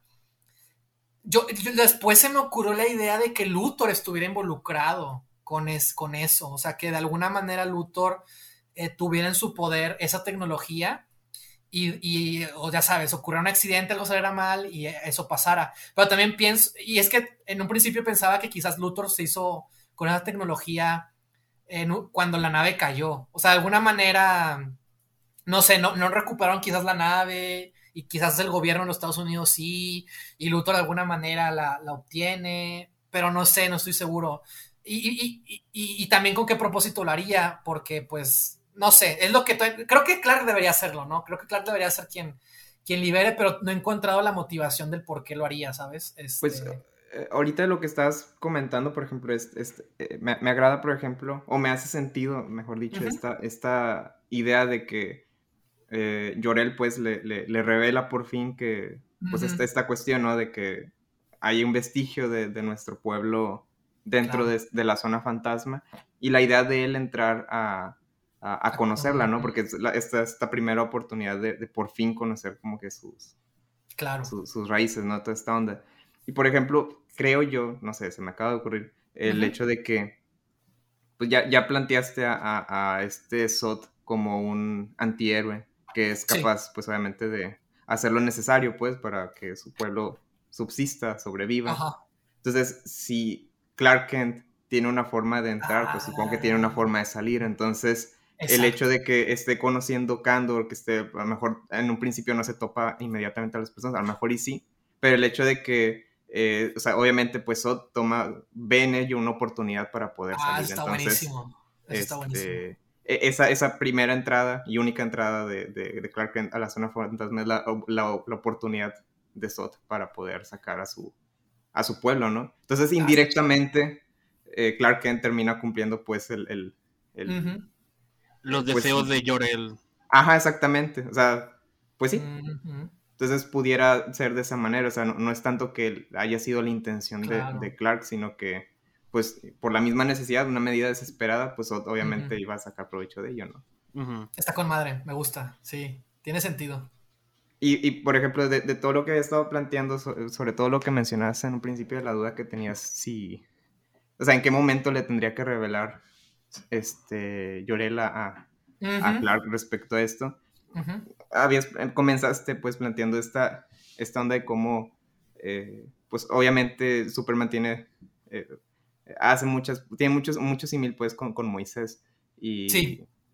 Y bueno, también lo, lo que quiso hacer Zack Snyder con esta representación como una figura, lo hizo como una figura mesiánica, pero tal cual agarró iconografía pues de, de, Jesucristo, ¿no? Como tal. Sí. Se, me ocurría que, por ejemplo, ahorita, sobre todo con lo que estabas planteando, hace mucho sentido, pues esta onda de, de como este periodo de preparación que a lo mejor no vimos tal cual en pantalla todo, todo ese momento, porque pues, como lo planteas, él ya está en una edad madura. Eh, eh, de hecho, dijiste como una, una edad que es de hecho muy similar. Sí, los 33, no es a propósito. Exacto, sí. esos 33 años. Entonces, por ejemplo, hasta a partir de los 33 años, hablando de Jesucristo, pues cuando inicia su vida pública. Y inicia justo a partir de un momento, mm. este, eh, culminante, ¿no? Que es este, eh, eh, su bautizo con, con, con, Juan el Bautista, justamente, ¿no? Ah, que es cuando, que es cuando su padre, bueno, creemos pues que su padre en forma del Espíritu Santo pues le revela, ¿no? Que, como que cuál es, no, no, no le revela en sí como cuál es la misión, pero le hace como un llamado, ¿no? Y es como, eso inicia, hace que inicie como que toda esta, esta onda de su vida pública. Y luego, por ejemplo, la onda con Moisés es que él tampoco inmediatamente pues inició digamos que una vida pública como tal, o sea, fue también a partir de él toparse, en este caso, con, con, Dios, eh, es lo que hace que cambie pues todos sus planes, ¿no? Que le hace justamente un, llamado, le dice, quiero que tú liberes a mi pueblo. Entonces, me, acordé mucho de esa parte cuando estabas diciendo esta onda de, de, de, Llorel, pues que básicamente ese, es ese, es el plan que tiene con, con, Clark, ¿no? De que tú como liberador de, nuestro pueblo. Entonces, eh, no sé, pensé que pudiera ir por esa onda y el hecho de que se lo revele cuando Clark ya está en esta edad más madura. A huevo. Y va y le, le, le, le, dice que ya tiene como que todos sus planes, como que su vida está yendo por este lado, pues le cambia todo, ¿no? O sea, pero, más, que, más, que, más que simplemente cambiárselo solo por cambiárselo, o sea, se puede establecer que durante todos estos años, de alguna manera, digo, no sé si hay alguna forma en la que se pueda comunicar con él, si simplemente es nada más yendo a la, a la Sí, para mí es que, que él va y lo visita, ¿no? Literal, como va a visitar a sus padres, ¿no? O sea, va, a, visitar a, mejor... va a visitar a Marta. Con Marta sí habla por teléfono, pues porque teléfono, pero como, como nunca entendí la tecnología de cómo Llorel existe de alguna manera en, en, la, en la fortaleza de la soledad, era como, pues Clark va y lo visita. Y ah, también, también, perdón, me gusta esta idea porque, porque como Clark tiene como esta relación distante con él, él, al principio rechaza, ¿no? Porque pues nadie quiere ser el héroe, ¿no? este, porque no está de acuerdo con la visión que tiene su papá del uso de sus poderes, ¿no? Va completamente en contra de lo que sus padres, los Kent, le enseñaron, ¿no? Entonces, este, justamente por eso es como que no, va tan seguido, ¿sabes? O sea, va porque, o sea, como que ah, eh, aprendió a, a, dejarlo a la distancia, ¿sabes? y y como que le es difícil estar ahí hablando con él, ¿no? Porque sabe que lo va, le va a decir cosas, ¿no? Le va a decir lo mismo de siempre, ¿no? Y como que quizás no va a coincidir con todo. Tiene una relación así conflictiva, digo, tampoco es como que lo odie, ¿verdad? Porque también, pues él sabe que es su padre y, y, también ha aprendido de él, ¿verdad? Pero como que él tomó la decisión, y es que de eso se trata mi historia, él ha tomado la decisión de ser humano antes que kryptoniano, pero aquí llega el punto en que Krypton de alguna manera va a regresar, va a regresa, literalmente se manifiesta, ¿no? y es donde tiene que tomar la, una decisión más drástica y conciliar los dos pueblos, ser el salvador de los dos pueblos, ¿no? De alguna manera. Sí, sí, sí. De, hecho, sí, lo, que quería mencionar respecto a eso es que, eh, digo, no sé si dentro de tu historia puede establecerse el hecho de que, o sea, no solo al principio cuando inició su, su viaje eh, por el mundo, eh, tiene este primer contacto con Llorel y luego hasta los 33 años que lo vuelve a ver. Claro, sí, claro. Este, hubo varias otras interacciones en las que, digamos que de alguna manera Llorel lo estuvo como tanteando, preparando, por así decirlo. Yo lo, pensaría más como estarlo preparando ya para cuando va este, ya en esta, pues en esta historia, cuando va con él, pues ya por fin le revela cuál es el, como el motivo, ¿no? La finalidad o lo que él tiene como planeado para, para, para, para Clark Kent en este caso, ¿no? Entonces ahí ya entraría como esta onda de, de, de, la, pues digamos que el llamado de, de parte de Llorela que él se convierta pues en el liberador de su pueblo y toda esta onda literalmente es el detonante, ¿no? O sea, es lo que hace que el conflicto se, se, se, diga y es lo que pone la vida de Clark de cabeza, ¿no? Porque pues era lo que no tenía pensado, preparado. De hecho, hasta me imaginaba una escena que inmediatamente después de eso lo primero que hace es volver a Smallville con Marta, ¿no? Y le cuenta, porque pues obviamente Marta sabe de Llorel y de estas ondas y de cómo se siente él, ¿no? Este, y, y, me lo imagino estando con ella, ¿no? Porque, porque pues sí, ¿no? Cuando no coincide con su padre, va con su madre humana, ¿no? Que es con la que pues ha tenido toda esta, esta relación, este nivel de entendimiento. Y me da risa porque también eh, esta Marta pues le dice, ¿no? De que pues yo no entiendo estas ondas, pero, pero entiendo esto, ¿no? Y entiendo cómo te sientes y, es siempre como esa... Ah, de hecho también otra, cosa que no dije es algo X, ¿no? Pero me gustaba mucho esta idea de ver a Clark con las auroras boreales, ¿no? En el Ártico. Y como que ese es un fenómeno que él, era por eso que quería el Ártico. Eh, cuando él era joven, y hablaba con Lara, Lang de que querían hacer de grandes y así. Eh, Lara Lang le decía de que tú puedes volar y puedes ir a todas partes del mundo y no lo haces, ¿no? Y Clark todavía no aprendía a, volar, ¿verdad? Y es como que, como que Lara lo ayudó a ver que Smallville, pues era un lugar muy chiquito y que ambos, y que se dieron cuenta que los dos no querían hacer su vida ahí, ¿no? Que querían salir. Pero por azares del destino, Lara se termina quedando en Smallville y Clara que es el que se termina yendo. Y es donde termina su relación amorosa, ¿no? Terminan bien y todo, ¿no? Pero Lara le, ayudó mucho también a Clara. Ella fue su amiga y confidente. Fue la única persona a la que, le, o sea, aparte de sus padres Kent, a la que le confió que tenía poderes, ¿no? Cuando se dan su primer beso es cuando Clark descubre que puede volar y no, y no caerse, ¿no? O no entrar en pánico, ¿no? O no perderse así como en la gravedad, ¿no? De que, ¡ah! Sin control alguno, ¿no? Eh, se me hace como un momento muy íntimo, muy romántico, muy hermoso, ¿no? En donde, y de intimidad, y es que es a lo que voy. Para, para mí, volar para Clark es un acto íntimo. Entonces, este, por eso, una de las cosas que Lara le decía era de que, como que las auroras boreales, ¿no? Una onda así, ¿no? O, no, o, bueno, puede ser cualquiera de los dos, ¿no? Pero Lara es la que le introduce esta idea de que deberíamos viajar, ¿no? O cuando, cuando, nos, cuando nos graduemos, ¿no? ¿Qué haremos, ¿no? De nuestras vidas y así. Y entonces dijo, pues si Clark siempre está en el Ártico, ¿por qué no? Tenemos que verlo acá, una toma bien chida, ¿no? De, con las auroras boreales y más porque, insisto, para, es un, ese escenario para Clark también se vuelve como muy íntimo y suma esta conexión. siempre que está ahí y que toma fotos, piensa en Lara, ¿no? Piensa en su primer amor, piensa en todo lo que le, lo que le enseñó, le aprendió a ver, ¿no? lo motivó incluso, ¿no? a, a, tomar la decisión de irse, ¿no? De Smallville y averiguar qué es lo que quiere hacer con su vida, ¿no? Entonces, este, también ese detalle de las auroras boreales en el Ártico. Tiene que haber así una escena también muy hermosa de, Clark en momentos solos y viendo este fenómeno eh, natural, ¿no? Que de alguna manera parece extraterrestre, ¿no? Quizás. Entonces, este, era algo que quería agregar. Sería súper. Sí, no me gusta mucho. Suena muy bien todo eso. Eh, sobre lo, sobre lo del ex, eh, eh, estabas mencionando que no sabía si, si ya iba a ser presidente o si iba a ser como este proceso durante la historia en la cual se convierte en presidente. Creo que lo, lo, lo, planteaba como eso, de que pues es candidato y, y a la mitad de, de su arco es, llega a la presidencia, ¿no? O sea, tiene poder, ¿no? Este, para también ir como, porque también me gusta plantear Lex como una imagen pública, ¿no? Y qué es lo que otros piensan de él, tanto Clark como sobre todo Lois, que es, que es a través de ella. Ella es la que nos hace a nosotros como espectadores saber que hay que dudar de él, porque pues es una figura muy famosa y popular que llama mucho la atención y que pues está claramente dominando en los medios y en la carrera política.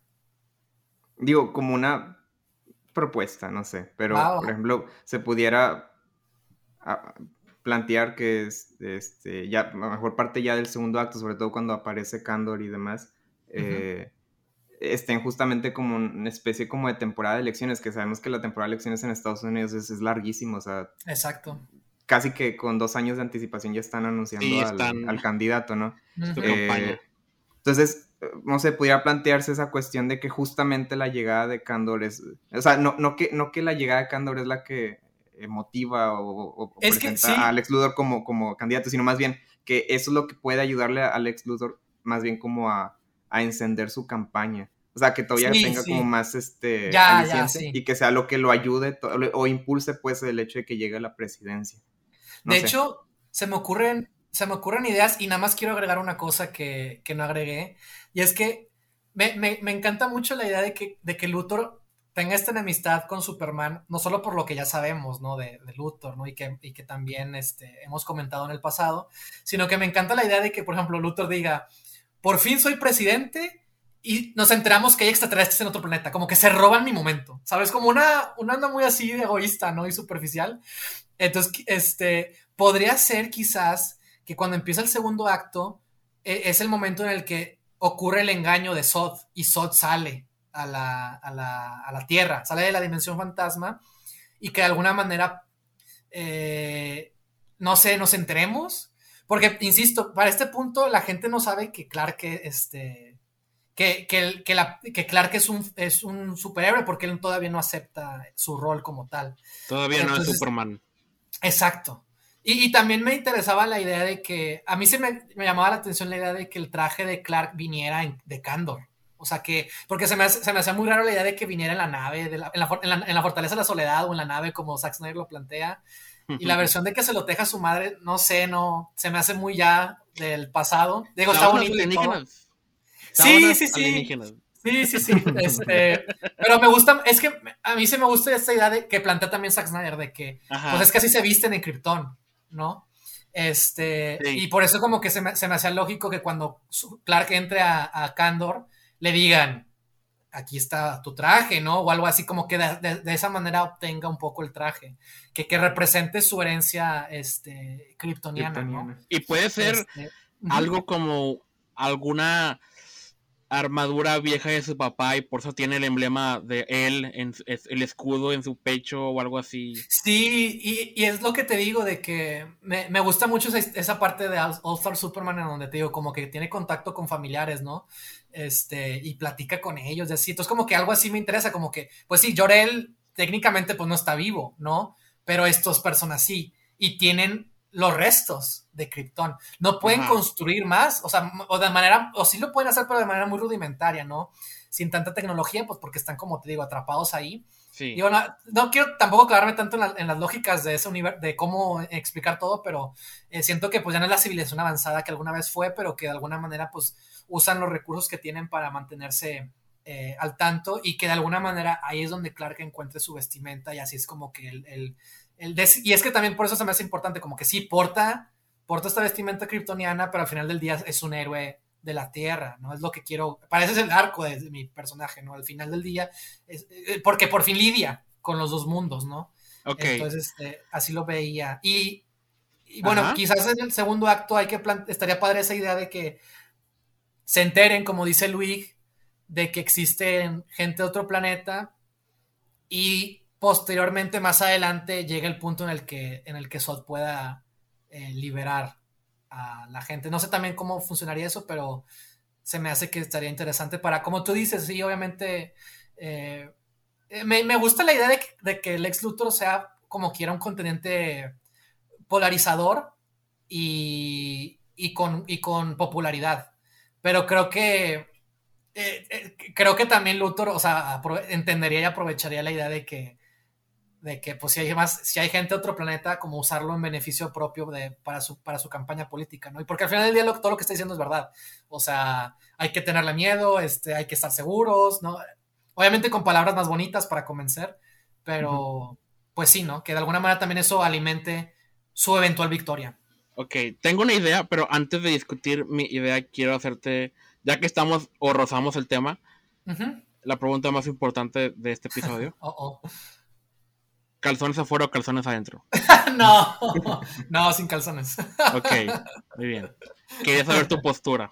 a no ser que esa sea la moda candoriana de, de es que es eso. de la, zona fantasma, puede ser. De hecho, sí, el traje debería, debería tener, o sea, o sea, como que siento que cuando no tiene calzones, como que, pues, como que se parece mucho, como que no tiene como que le falta algo, ¿no? Literalmente le falta algo. Sí, entonces quizás este, me gustaría que el traje, digo, no lo he pensado y no me va a clavar, ¿verdad? Pero tendría, tiene que tener algo diferente. E incluso estoy pensando en la idea de que tenga quizás el logo amarillo o algo, algo amarillo, ¿no? Algo, algo, algo que le, como complemente el color, complemente la paleta de colores con el traje. Pues de hecho, como tu historia tiene más que ver con Krypton, podría tener como más símbolos eh, o emblemas este sí que, que, de alguna más detalle más texturas sí ándale sí yo eso sí lo tengo claro que, me gustaría que, tenga como esa apariencia de fuera de otro planeta literal.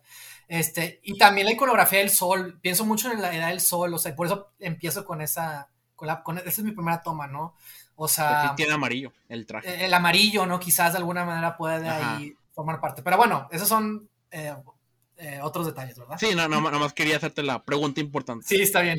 Pero, ok, tengo otra pregunta para eh, ir a, lo que tengo la idea que tengo en mi cabeza, pero... Sí, va, dale. Eh, ¿Cuándo se te ocurre o quieres que Clark ya se haga público como Superman? Ajá, sí, es una buena pregunta. Este... Porque depende de lo que digas, se me ocurren unos caminos que podemos Pues creo que tiene que ser...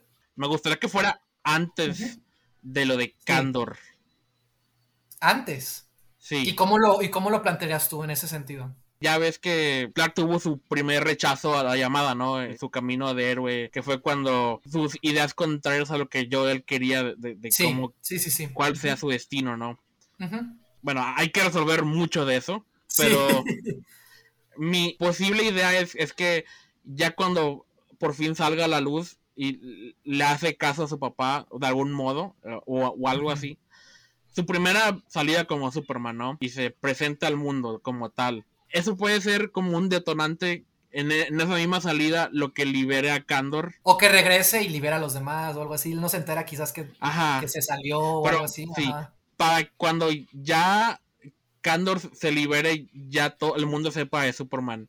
Sí, claro. Sí, yo, también pensé eso porque siento que si, si, la Tierra no conoce a Superman, hasta los candorianos le quita especial, especialidad. Sí, exactamente. Y aparte, ¿eh? lo, que, lo que quiero a lo que quiero llegar es que puede ser una muy poderosa arma política para el Luthor. El hecho de que la gente se dé cuenta de lo que un kryptoniano puede llegar a ser. Sí, exacto. Y es la idea de que de por sí la, gente puede llegar a ser racista si le empujas tantito, ¿no? claro. El hecho de que el ex Luthor les meta la idea de que si los dejamos existir con nosotros durante al menos 10 años, puede haber un montón de Supermans. Por eso hay que noquearlos. Esa es la solución para todo. Ajá. Sí, tienes un muy buen punto, Víctor. ¿Y sabes qué? ¿Sabes cuál siento que será mi versión perfecta ahorita que lo tienes en cuenta? Y era una como, era como una escena que tenía ahí, pero nunca le vi cabida en la historia y creo que sería perfecta para la primera eh, presentación de Superman. Ajá, dale. ¿Se acuerdan que Clark documentó la crisis migrante antes de regresar a Metrópolis? Ah, que Superman llegue ahí y de alguna manera los ayude en un tema de, pues lo que pasó ahorita, ¿no? Que las, las fuerzas policíacas, este, los azotan con látigos, ¿no? Porque también son, yo me imagino es una cantidad de gente grande que está intentando cruzar a la frontera. Y también para mí la idea del ex Luthor, esta idea de la seguridad nacional, esta idea de muy Trump de Estados Unidos para los, América para los americanos, ¿no? Bueno, que obviamente pues nada más cabe Estados Unidos, ¿no? Y de no, de no entrar la cuestión migrante, ¿no? Que creo que también es un, para mí sería como un arma que Luthor tendría como muy presente. Este, y porque, porque quiero que Clark esté metido en ese, en ese, en ese, en ese ambiente. Y siento que si algo se, algo, algo, algo, y no tiene que ser, o sea, que explota un tren o que, o que roban un banco, sino es algo más, social, es algo en el que literal hay un, un, poco, un montón de caos y, y, que, y es lo que dice porque para mí eso es mi idea de Superman, o sea, Superman tiene que estar ahí en los momentos de mayor crisis, ¿no? En los momentos de mayor, para los, para los que no pueden ser salvados, ¿no? Entonces como que si de alguna manera algo pase, que Superman pueda estar ahí y que, y que también, eso para mí también se me hace que me, me, parece que, porque estoy pensando, ¿por qué Clark, o sea, cuál sería su motivación para por fin ser público, ¿no?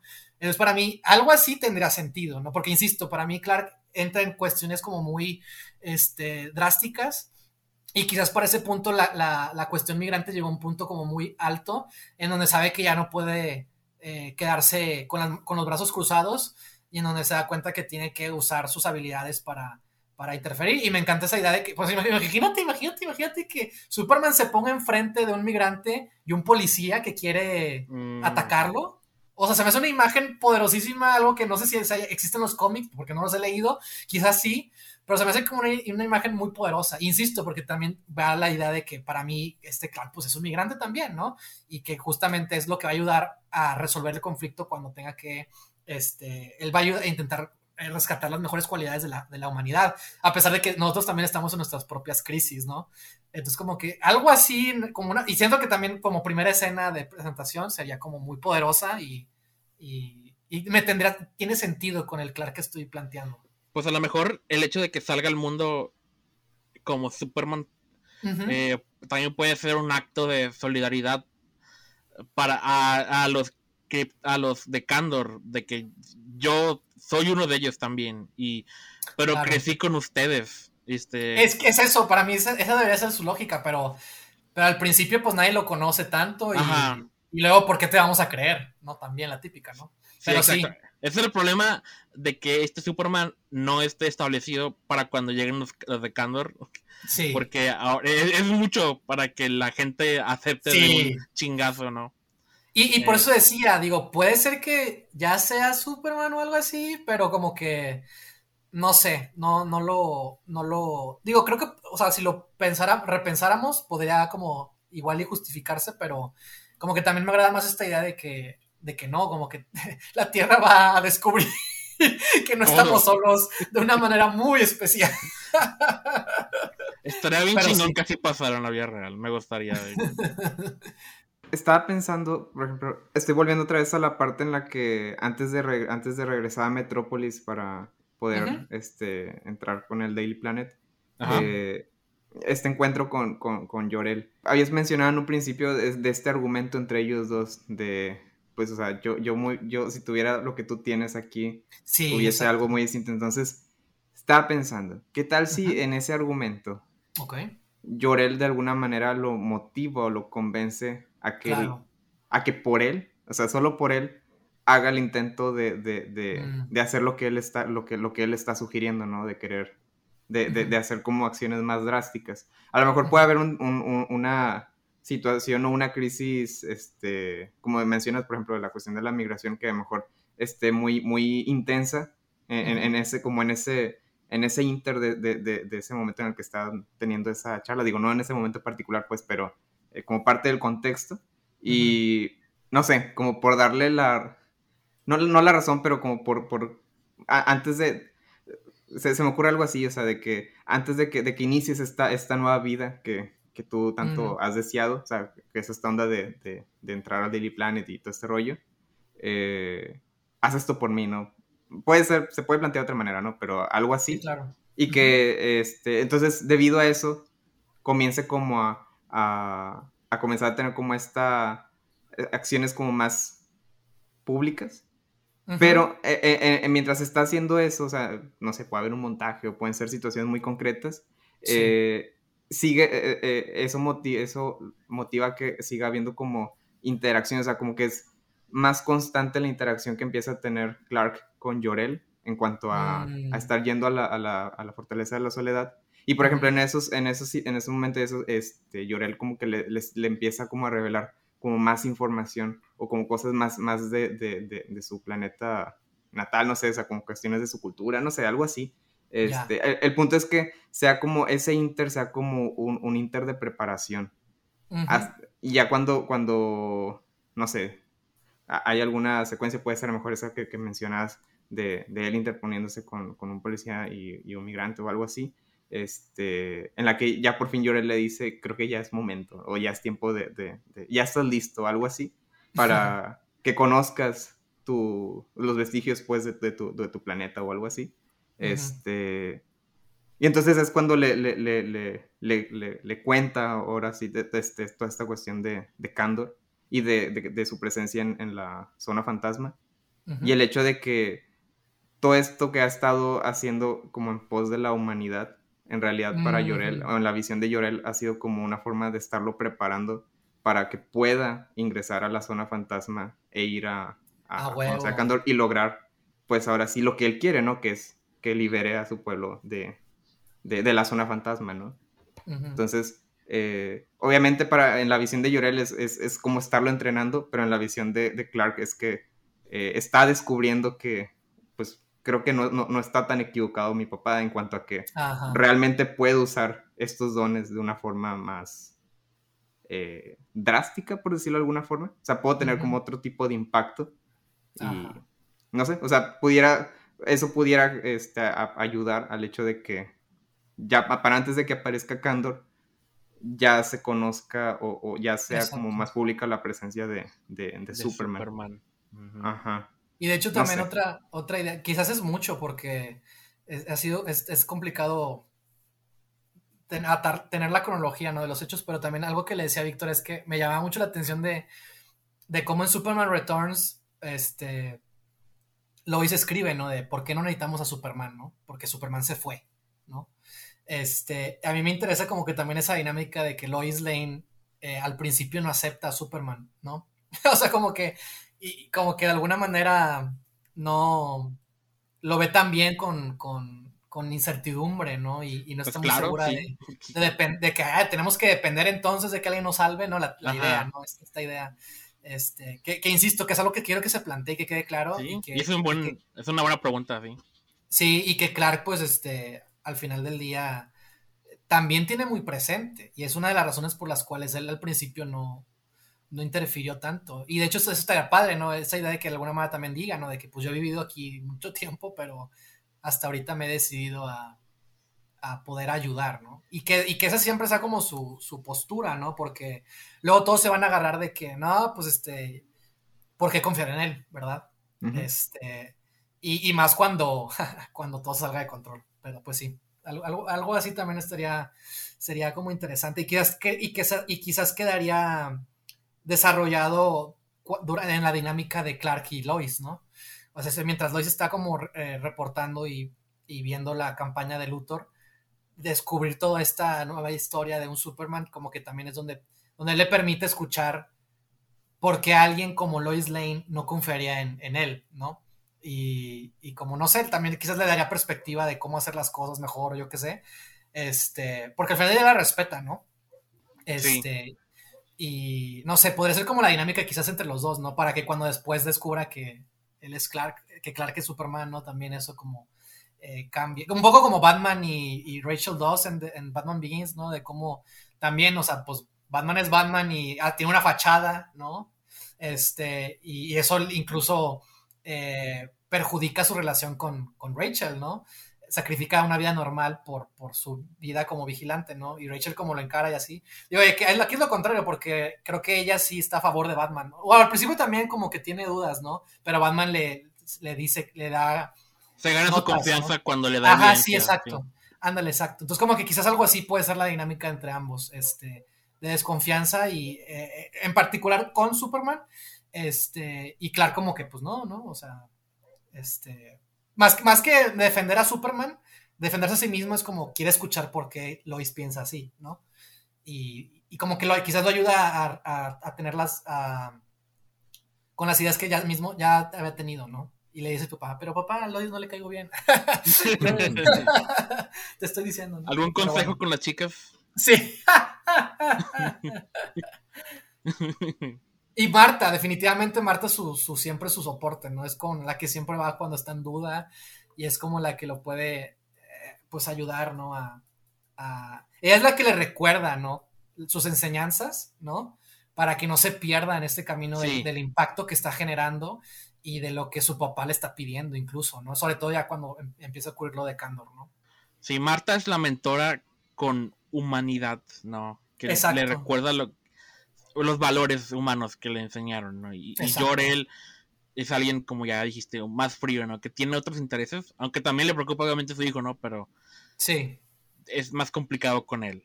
Sí, pero tiene, eh, mientras, mientras Marta quiere que él esté bien, aún si no tiene que ser Superman, este eh, Jorel es lo contrario. El primero quiere que use sus habilidades para salvar a su gente y luego que esté bien. No porque no quiera, no lo quiera o así, sino porque está comprometido con, su pueblo y su gente, ¿no? Jorel tiene una visión desde, desde, que antes de que lo mandara, no tenía una visión para él.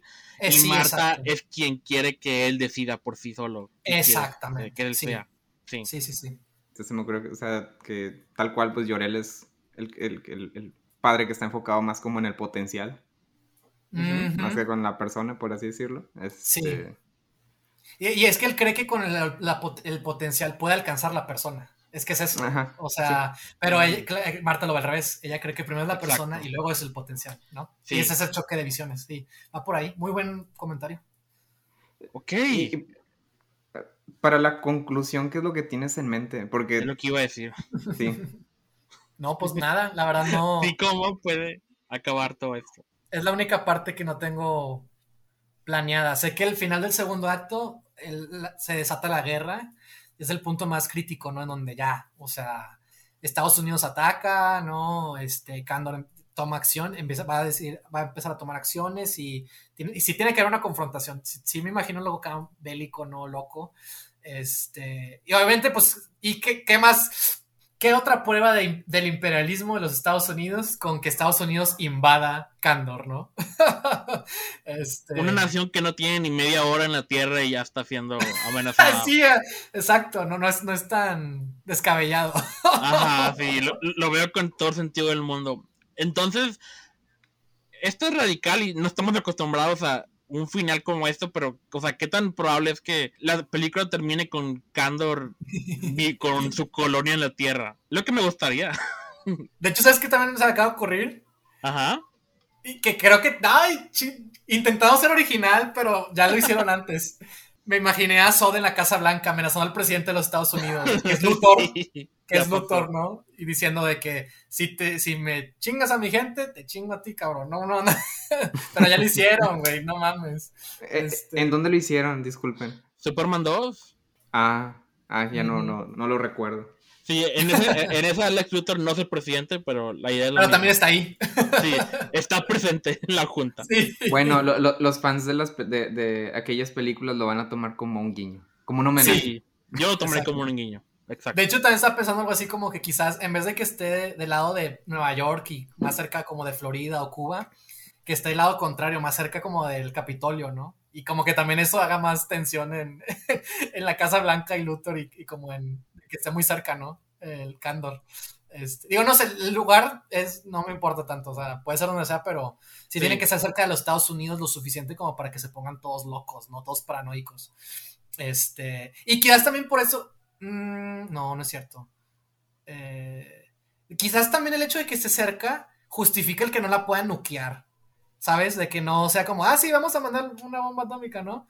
Este, que, porque también se me hace muy cliché Ah, sí, este, también, de hecho. Pero que esté muy cerca de ellos, quizás ayude a que, a ver, si vamos a mandar una bomba, la radiación y el efecto también va a afectar la frontera, ¿no? De esta parte, ¿no? O sea, es como un, no, no conviene, ¿verdad? Ajá. Entonces quizás eso ayude, ¿no? A que no se la... Y por eso que vayan a invadirla.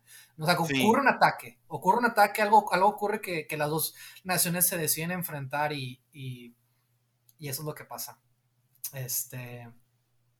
Es que también mi idea de, en un principio, en un principio, mi idea de, de, era, era ver a Superman como Jesús, era ver a Lex Luthor como el emperador romano y Estados Unidos como Israel, y ver a Sod como el diablo, y que la historia fuera la tentación de Cristo, ¿no? Porque creo que es la historia en donde, pues, se demuestra la, la que él no usa sus poderes, los milagros, para el bien, eh, para su beneficio propio, perdón. Entonces yo pensaba, ¿cuál es la historia de Superman que defina su humanidad, ¿no? y veía algo así. Eh, por eso para mí Sod, como pensé primero en Sod, porque Sod es alguien que es kryptoniano, como Clark, es alguien que es como su igual, ¿no? Y es alguien que, también puede como ahí manipularlo para decirle de que tú eres uno de nosotros o usa tus poderes para ti, para este beneficio de tu gente, ¿no? Una onda así, ¿no? Quizás. Este, entonces, no sé, no sé qué pueda pasar, pero no me gusta, o sea, me gustaría que obviamente Candor pueda sobrevivir y que de alguna Sí. manera. Es que el pedo, el pedo de que, de que Lex Luthor sea presidente es, eh, es que, o sea, es una escala impresionante. O sea, no es un villano, no es un Eh. empresario más de ahí, ¿no? Sino que es el presidente, o sea, no es cualquier. Es derrocar el sistema, ¿no? Que también es algo que me interesaba, de Superman como una figura así. Es que piensa en las implicaciones de lo que está pasando. Exacto. O sea, ok, en, en esta versión Candor eh, cae cerquita de Estados Unidos. Entonces, obviamente el pedo es con ellos, ¿no? Pero Claro. imagínate la reacción mundial, ¿no? Este, este, ¿qué pensará la ONU todas las organizaciones China. mundiales? o ajá, sí, este. Y a- a- habrá quienes defiendan a Candor de alguna manera porque ya tenían de enemigo a Estados Unidos y quieren, no sé, sí, chingárselos de otro modo, ¿no? Para agregarle conflicto de que tengan aliados este, de repente o que cada país se vea obligado a, a tomar un bando si es que se quiera entrometer en este asunto internacional o no sé, para que se haga más complicada la situación. Es lo que se me ocurre que para que no, no gane Estados Unidos tan fácil al menos. Porque no tienen, obviamente los, los no tienen poderes y no Sí. están organizados todavía. Sí, quizás está interesante esa idea de que los otros, otros países puedan tener una opinión, una voz, y que quizás hasta incluso de alguna manera puedan interferir en el, en el- en el conflicto, ¿no? Y que ayuden como a... Pero es que también, o sea, por más que quieran contribuir, al final del día Luthor es el que va a decidir si, Sí, si se quiere darle a alguien o no, ¿verdad? Y, me interesa esa idea de cómo debe haber una victoria simbólica, ¿no? Lo que comentamos en el pitch eh, pasado, ¿no? Y también la idea de The Dark Knight, ¿no?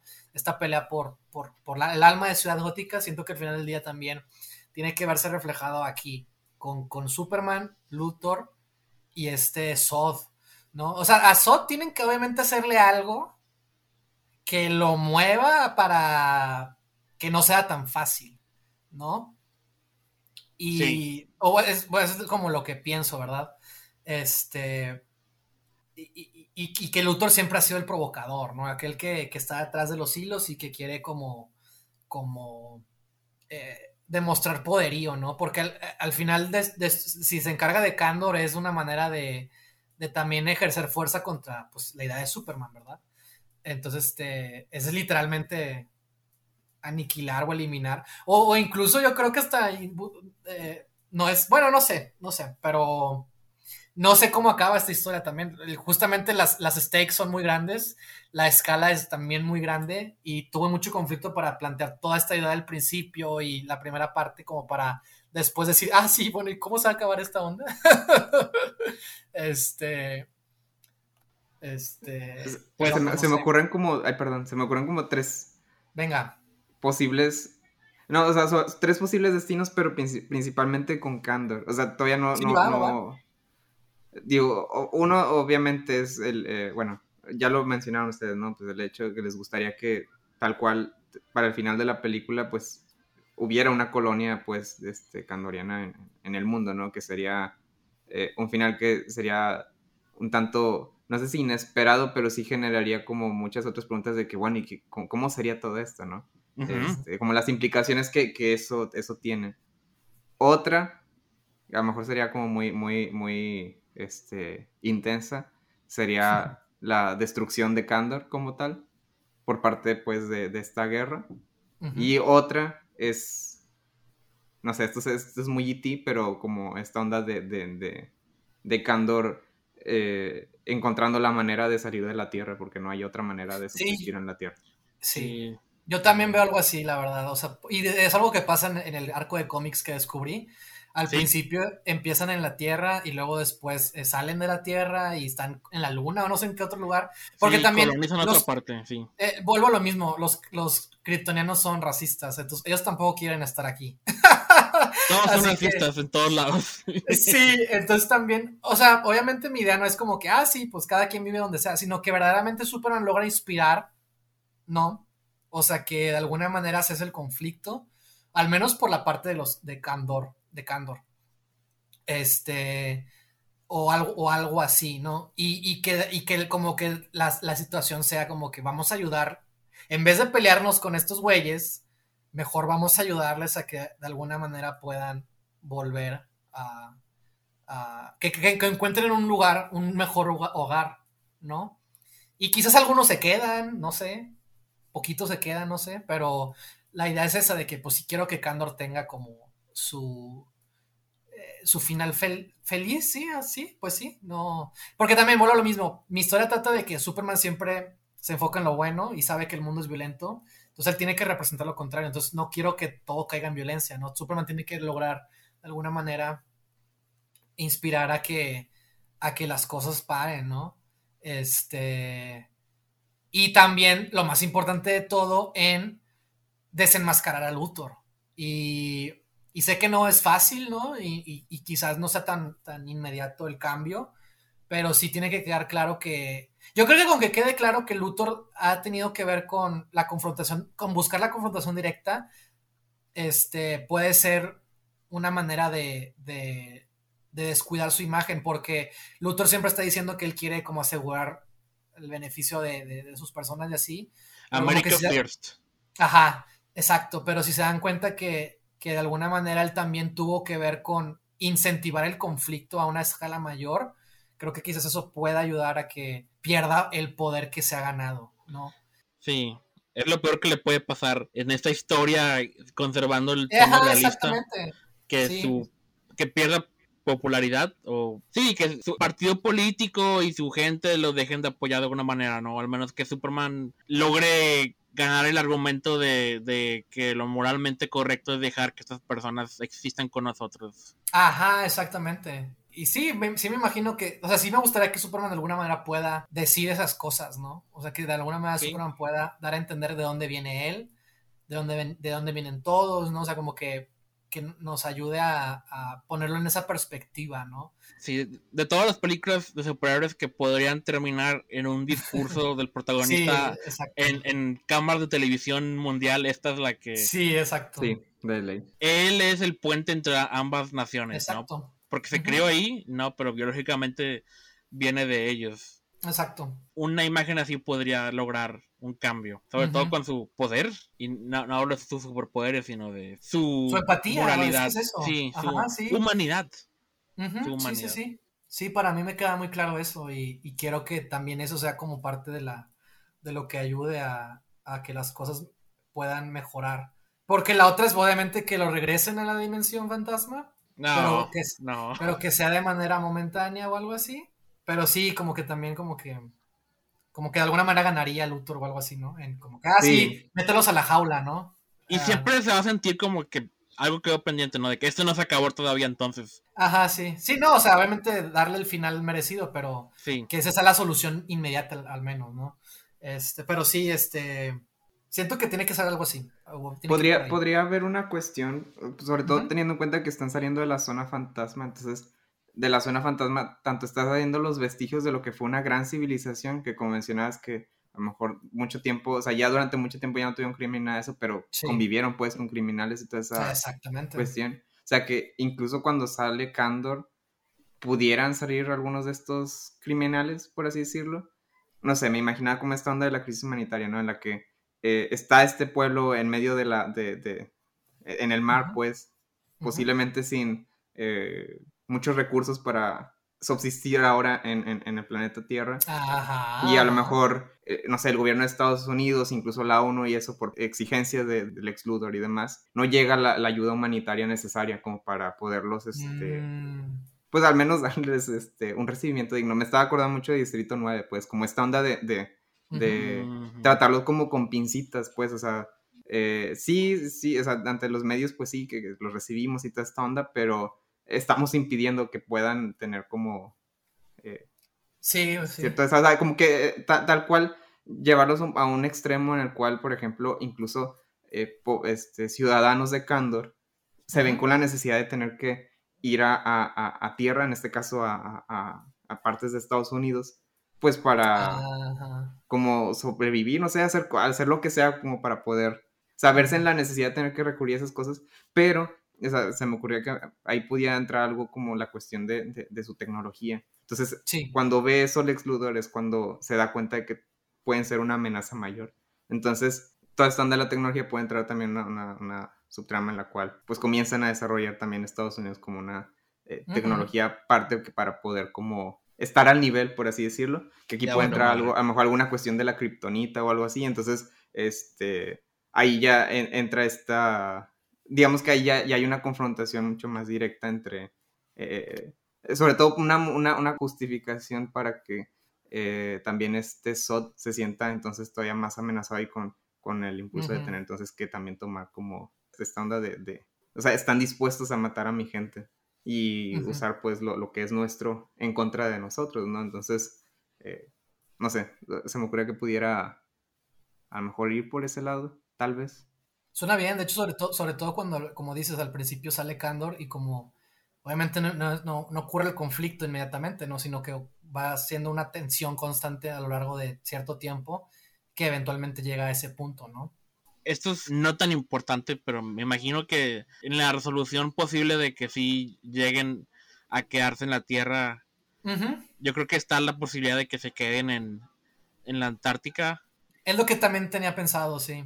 Sí, sí, sabemos que en esta versión el planeta de Krypton era frío, ¿no? Y obviamente allá está la fortaleza de la soledad. Y a lo mejor en la fortaleza también hay cosas que puedan ayudar a expandir su territorio de algún modo, o más tecnología que les pueda ayudar Sí, de hecho sí, me gusta esa, me gusta esa idea. Este, creo que también sería lo más, lo más óptimo por las condiciones que planteé y, y es una manera de, ahí es donde empiezan a hacer su vida en lo que eventualmente si deciden irse, ¿no? Los que deciden irse, ¿no? Incluso, ¿no? Porque creo que me gustaría que algunos decidan quedarse, ¿no? Este, en la tierra.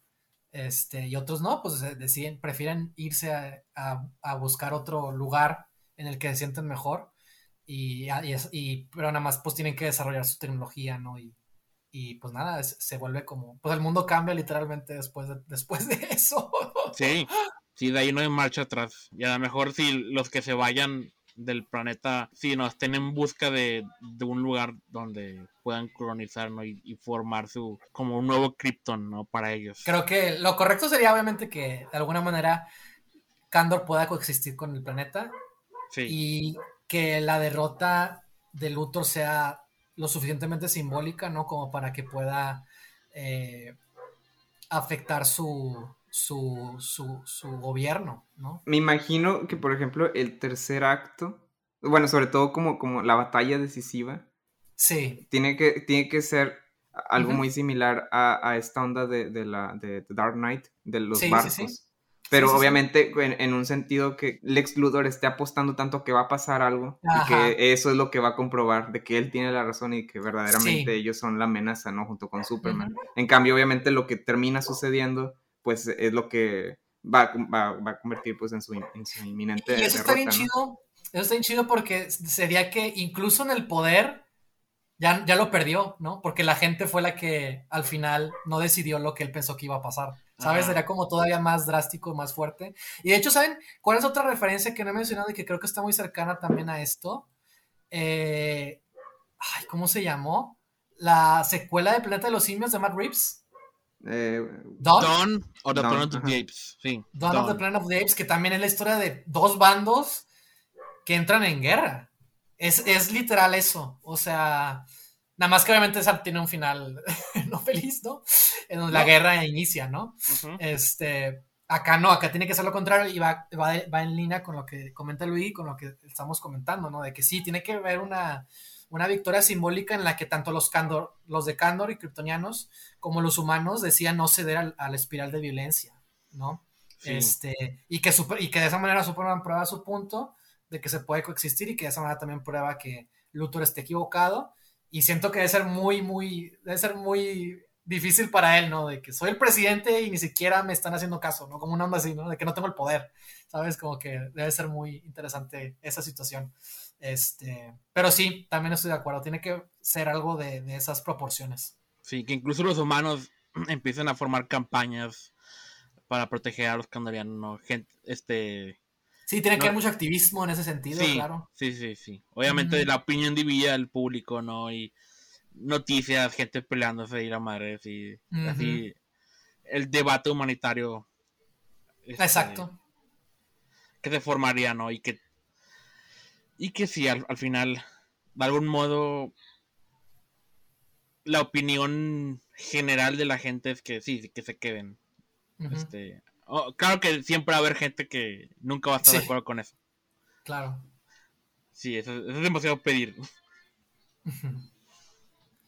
ah, estoy seguro que cuando acabemos este episodio se me va a ocurrir de que, ah, esta era la forma más perfecta de, y, y, sencilla, simple de, de que pase todo esto. Sí, le estoy dando vueltas al asunto, pero tampoco. Sí, estoy, así estoy.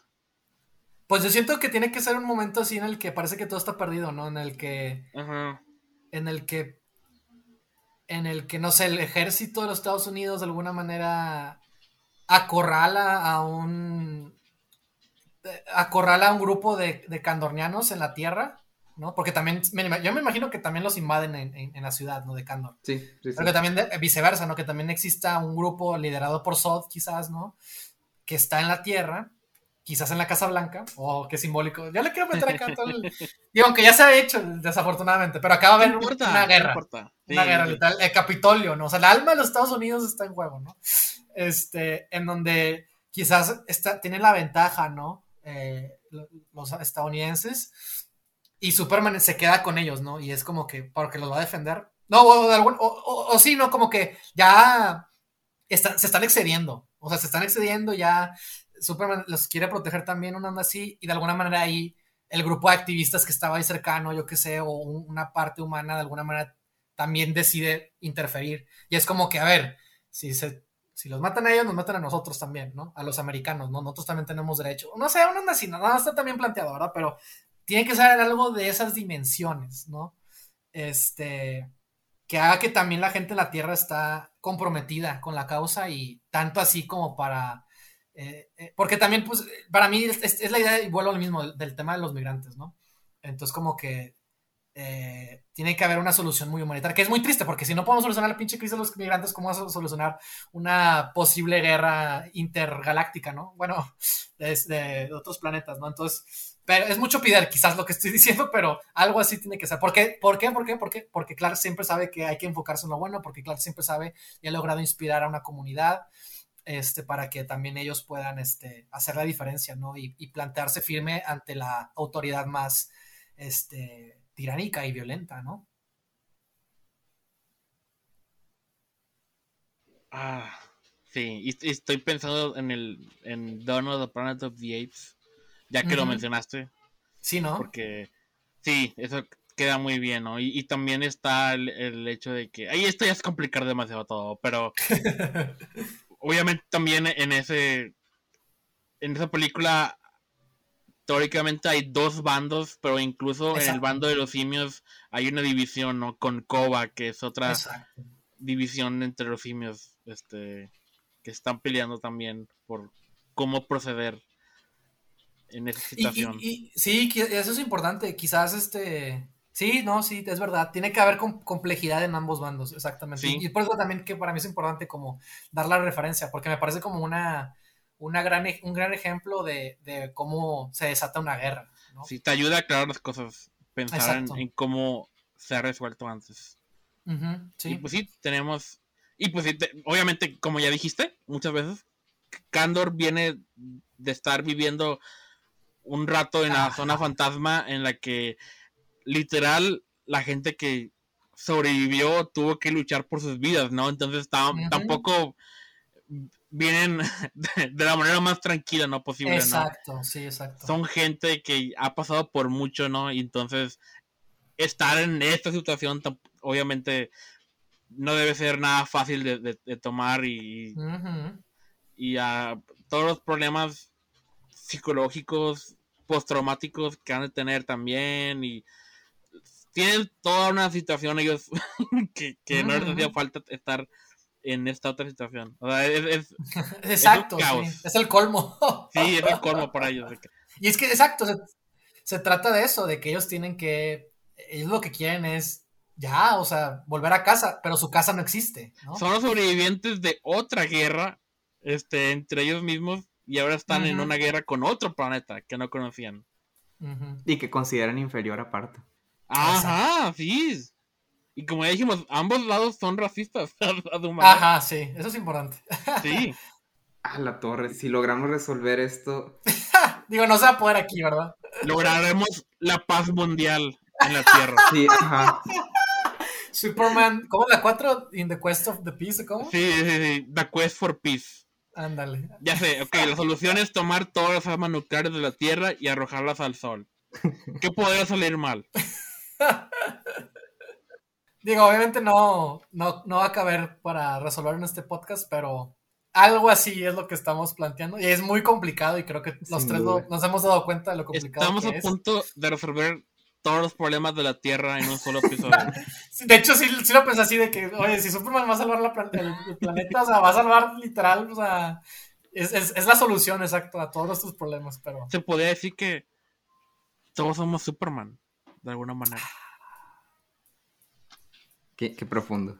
Y sí, Superman es, la- es el personaje que puede escaparse, no, ¿cómo se- no escaparse? Puede resolver la situación con un buen diálogo.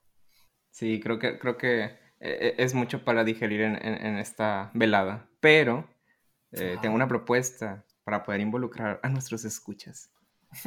y es la de, eh, pues sí, que en los comentarios nos puedan proponer también su, su propuesta de lo que consideran que pudiera ser el tercer acto en base a todo esto que hemos estado compartiendo. Creo que sería muy interesante poder tener como esa eh, interacción y pues también ver, a lo mejor en base a lo que hemos estado compartiendo, pues les despierta como alguna, pues sí, al- alguna idea, así como nos ha despertado a nosotros distintas ideas el estarnos escuchando y el estar escuchando pues cada una de las propuestas que hemos estado eh, compartiendo.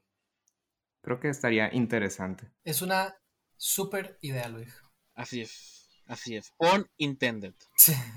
Y también gente que comentará, espero, este podcast. Si también, aparte de todo lo que dijimos, si alguien tiene su propio pitch de algo que le gustaría ver en una historia de Superman, también siéntanse libres de elaborar lo más que les deje el espacio en los comentarios de YouTube. Su Este, imaginación. Así Estaría es. súper. Comprendo. Ah, Me encantaría leer todo lo que tengan que decir. estoy muy de acuerdo con lo que dicen mis amigos. Pues gracias por escucharnos. Víctor, ¿dónde pueden encontrarnos? Nos pueden encontrar en Anchor, Apple Podcast, Google Podcast, Spotify, YouTube y en Facebook cuando hay entrevistas. Pues esperemos que les haya gustado la dinámica. Este, para nosotros creo que fue muy divertido y muy interesante y muy Sí, estuvo muy divertido. diferente, ¿no? Que creo que eso es lo más importante, ¿no? Como plantear qué es lo que nos interesa ver, qué es lo que quizás no se ha visto o cómo darle como el giro, ¿no? A estos elementos ya establecidos, ¿no? Y, y plantear un poco de nosotros y complementarlo ahí entre todos, ¿no? Ojalá en el futuro podamos tener otras ideas así o... Siguiente parada, Aquaman. No, no, no, no, no, no, no. Digo, no tiene que ser así tres episodios, ¿verdad? Pero con que sea uno, ¿verdad? Este, está bien. Este, pero pues fue muy divertido y esperemos que también haya sido divertido para los que nos están escuchando. Y pues nada, gracias por acompañarnos y esperen nuevos episodios también. Si se les ocurre que otro eh, personaje, idea, episodio para Pitch eh, les, se les ocurre, pues adelante también, por favor, comenten en los, en los comentarios y pues estaremos al pendientes, ¿no? Y también, Luik, también gracias por acompañarnos en esta trilogía de episodios. Fue muy divertido hablar contigo en estos tres pitches y discutir entre los tres a mi superhéroe favorito de todos los tiempos. Y No ocupo excusa para hablar de Superman, pero me alegra haberlo hecho con ustedes dos. Me la pasé excelente. Igual, sin palabras. Está. Nos vemos en el siguiente episodio. Gracias por escucharnos. Adiós.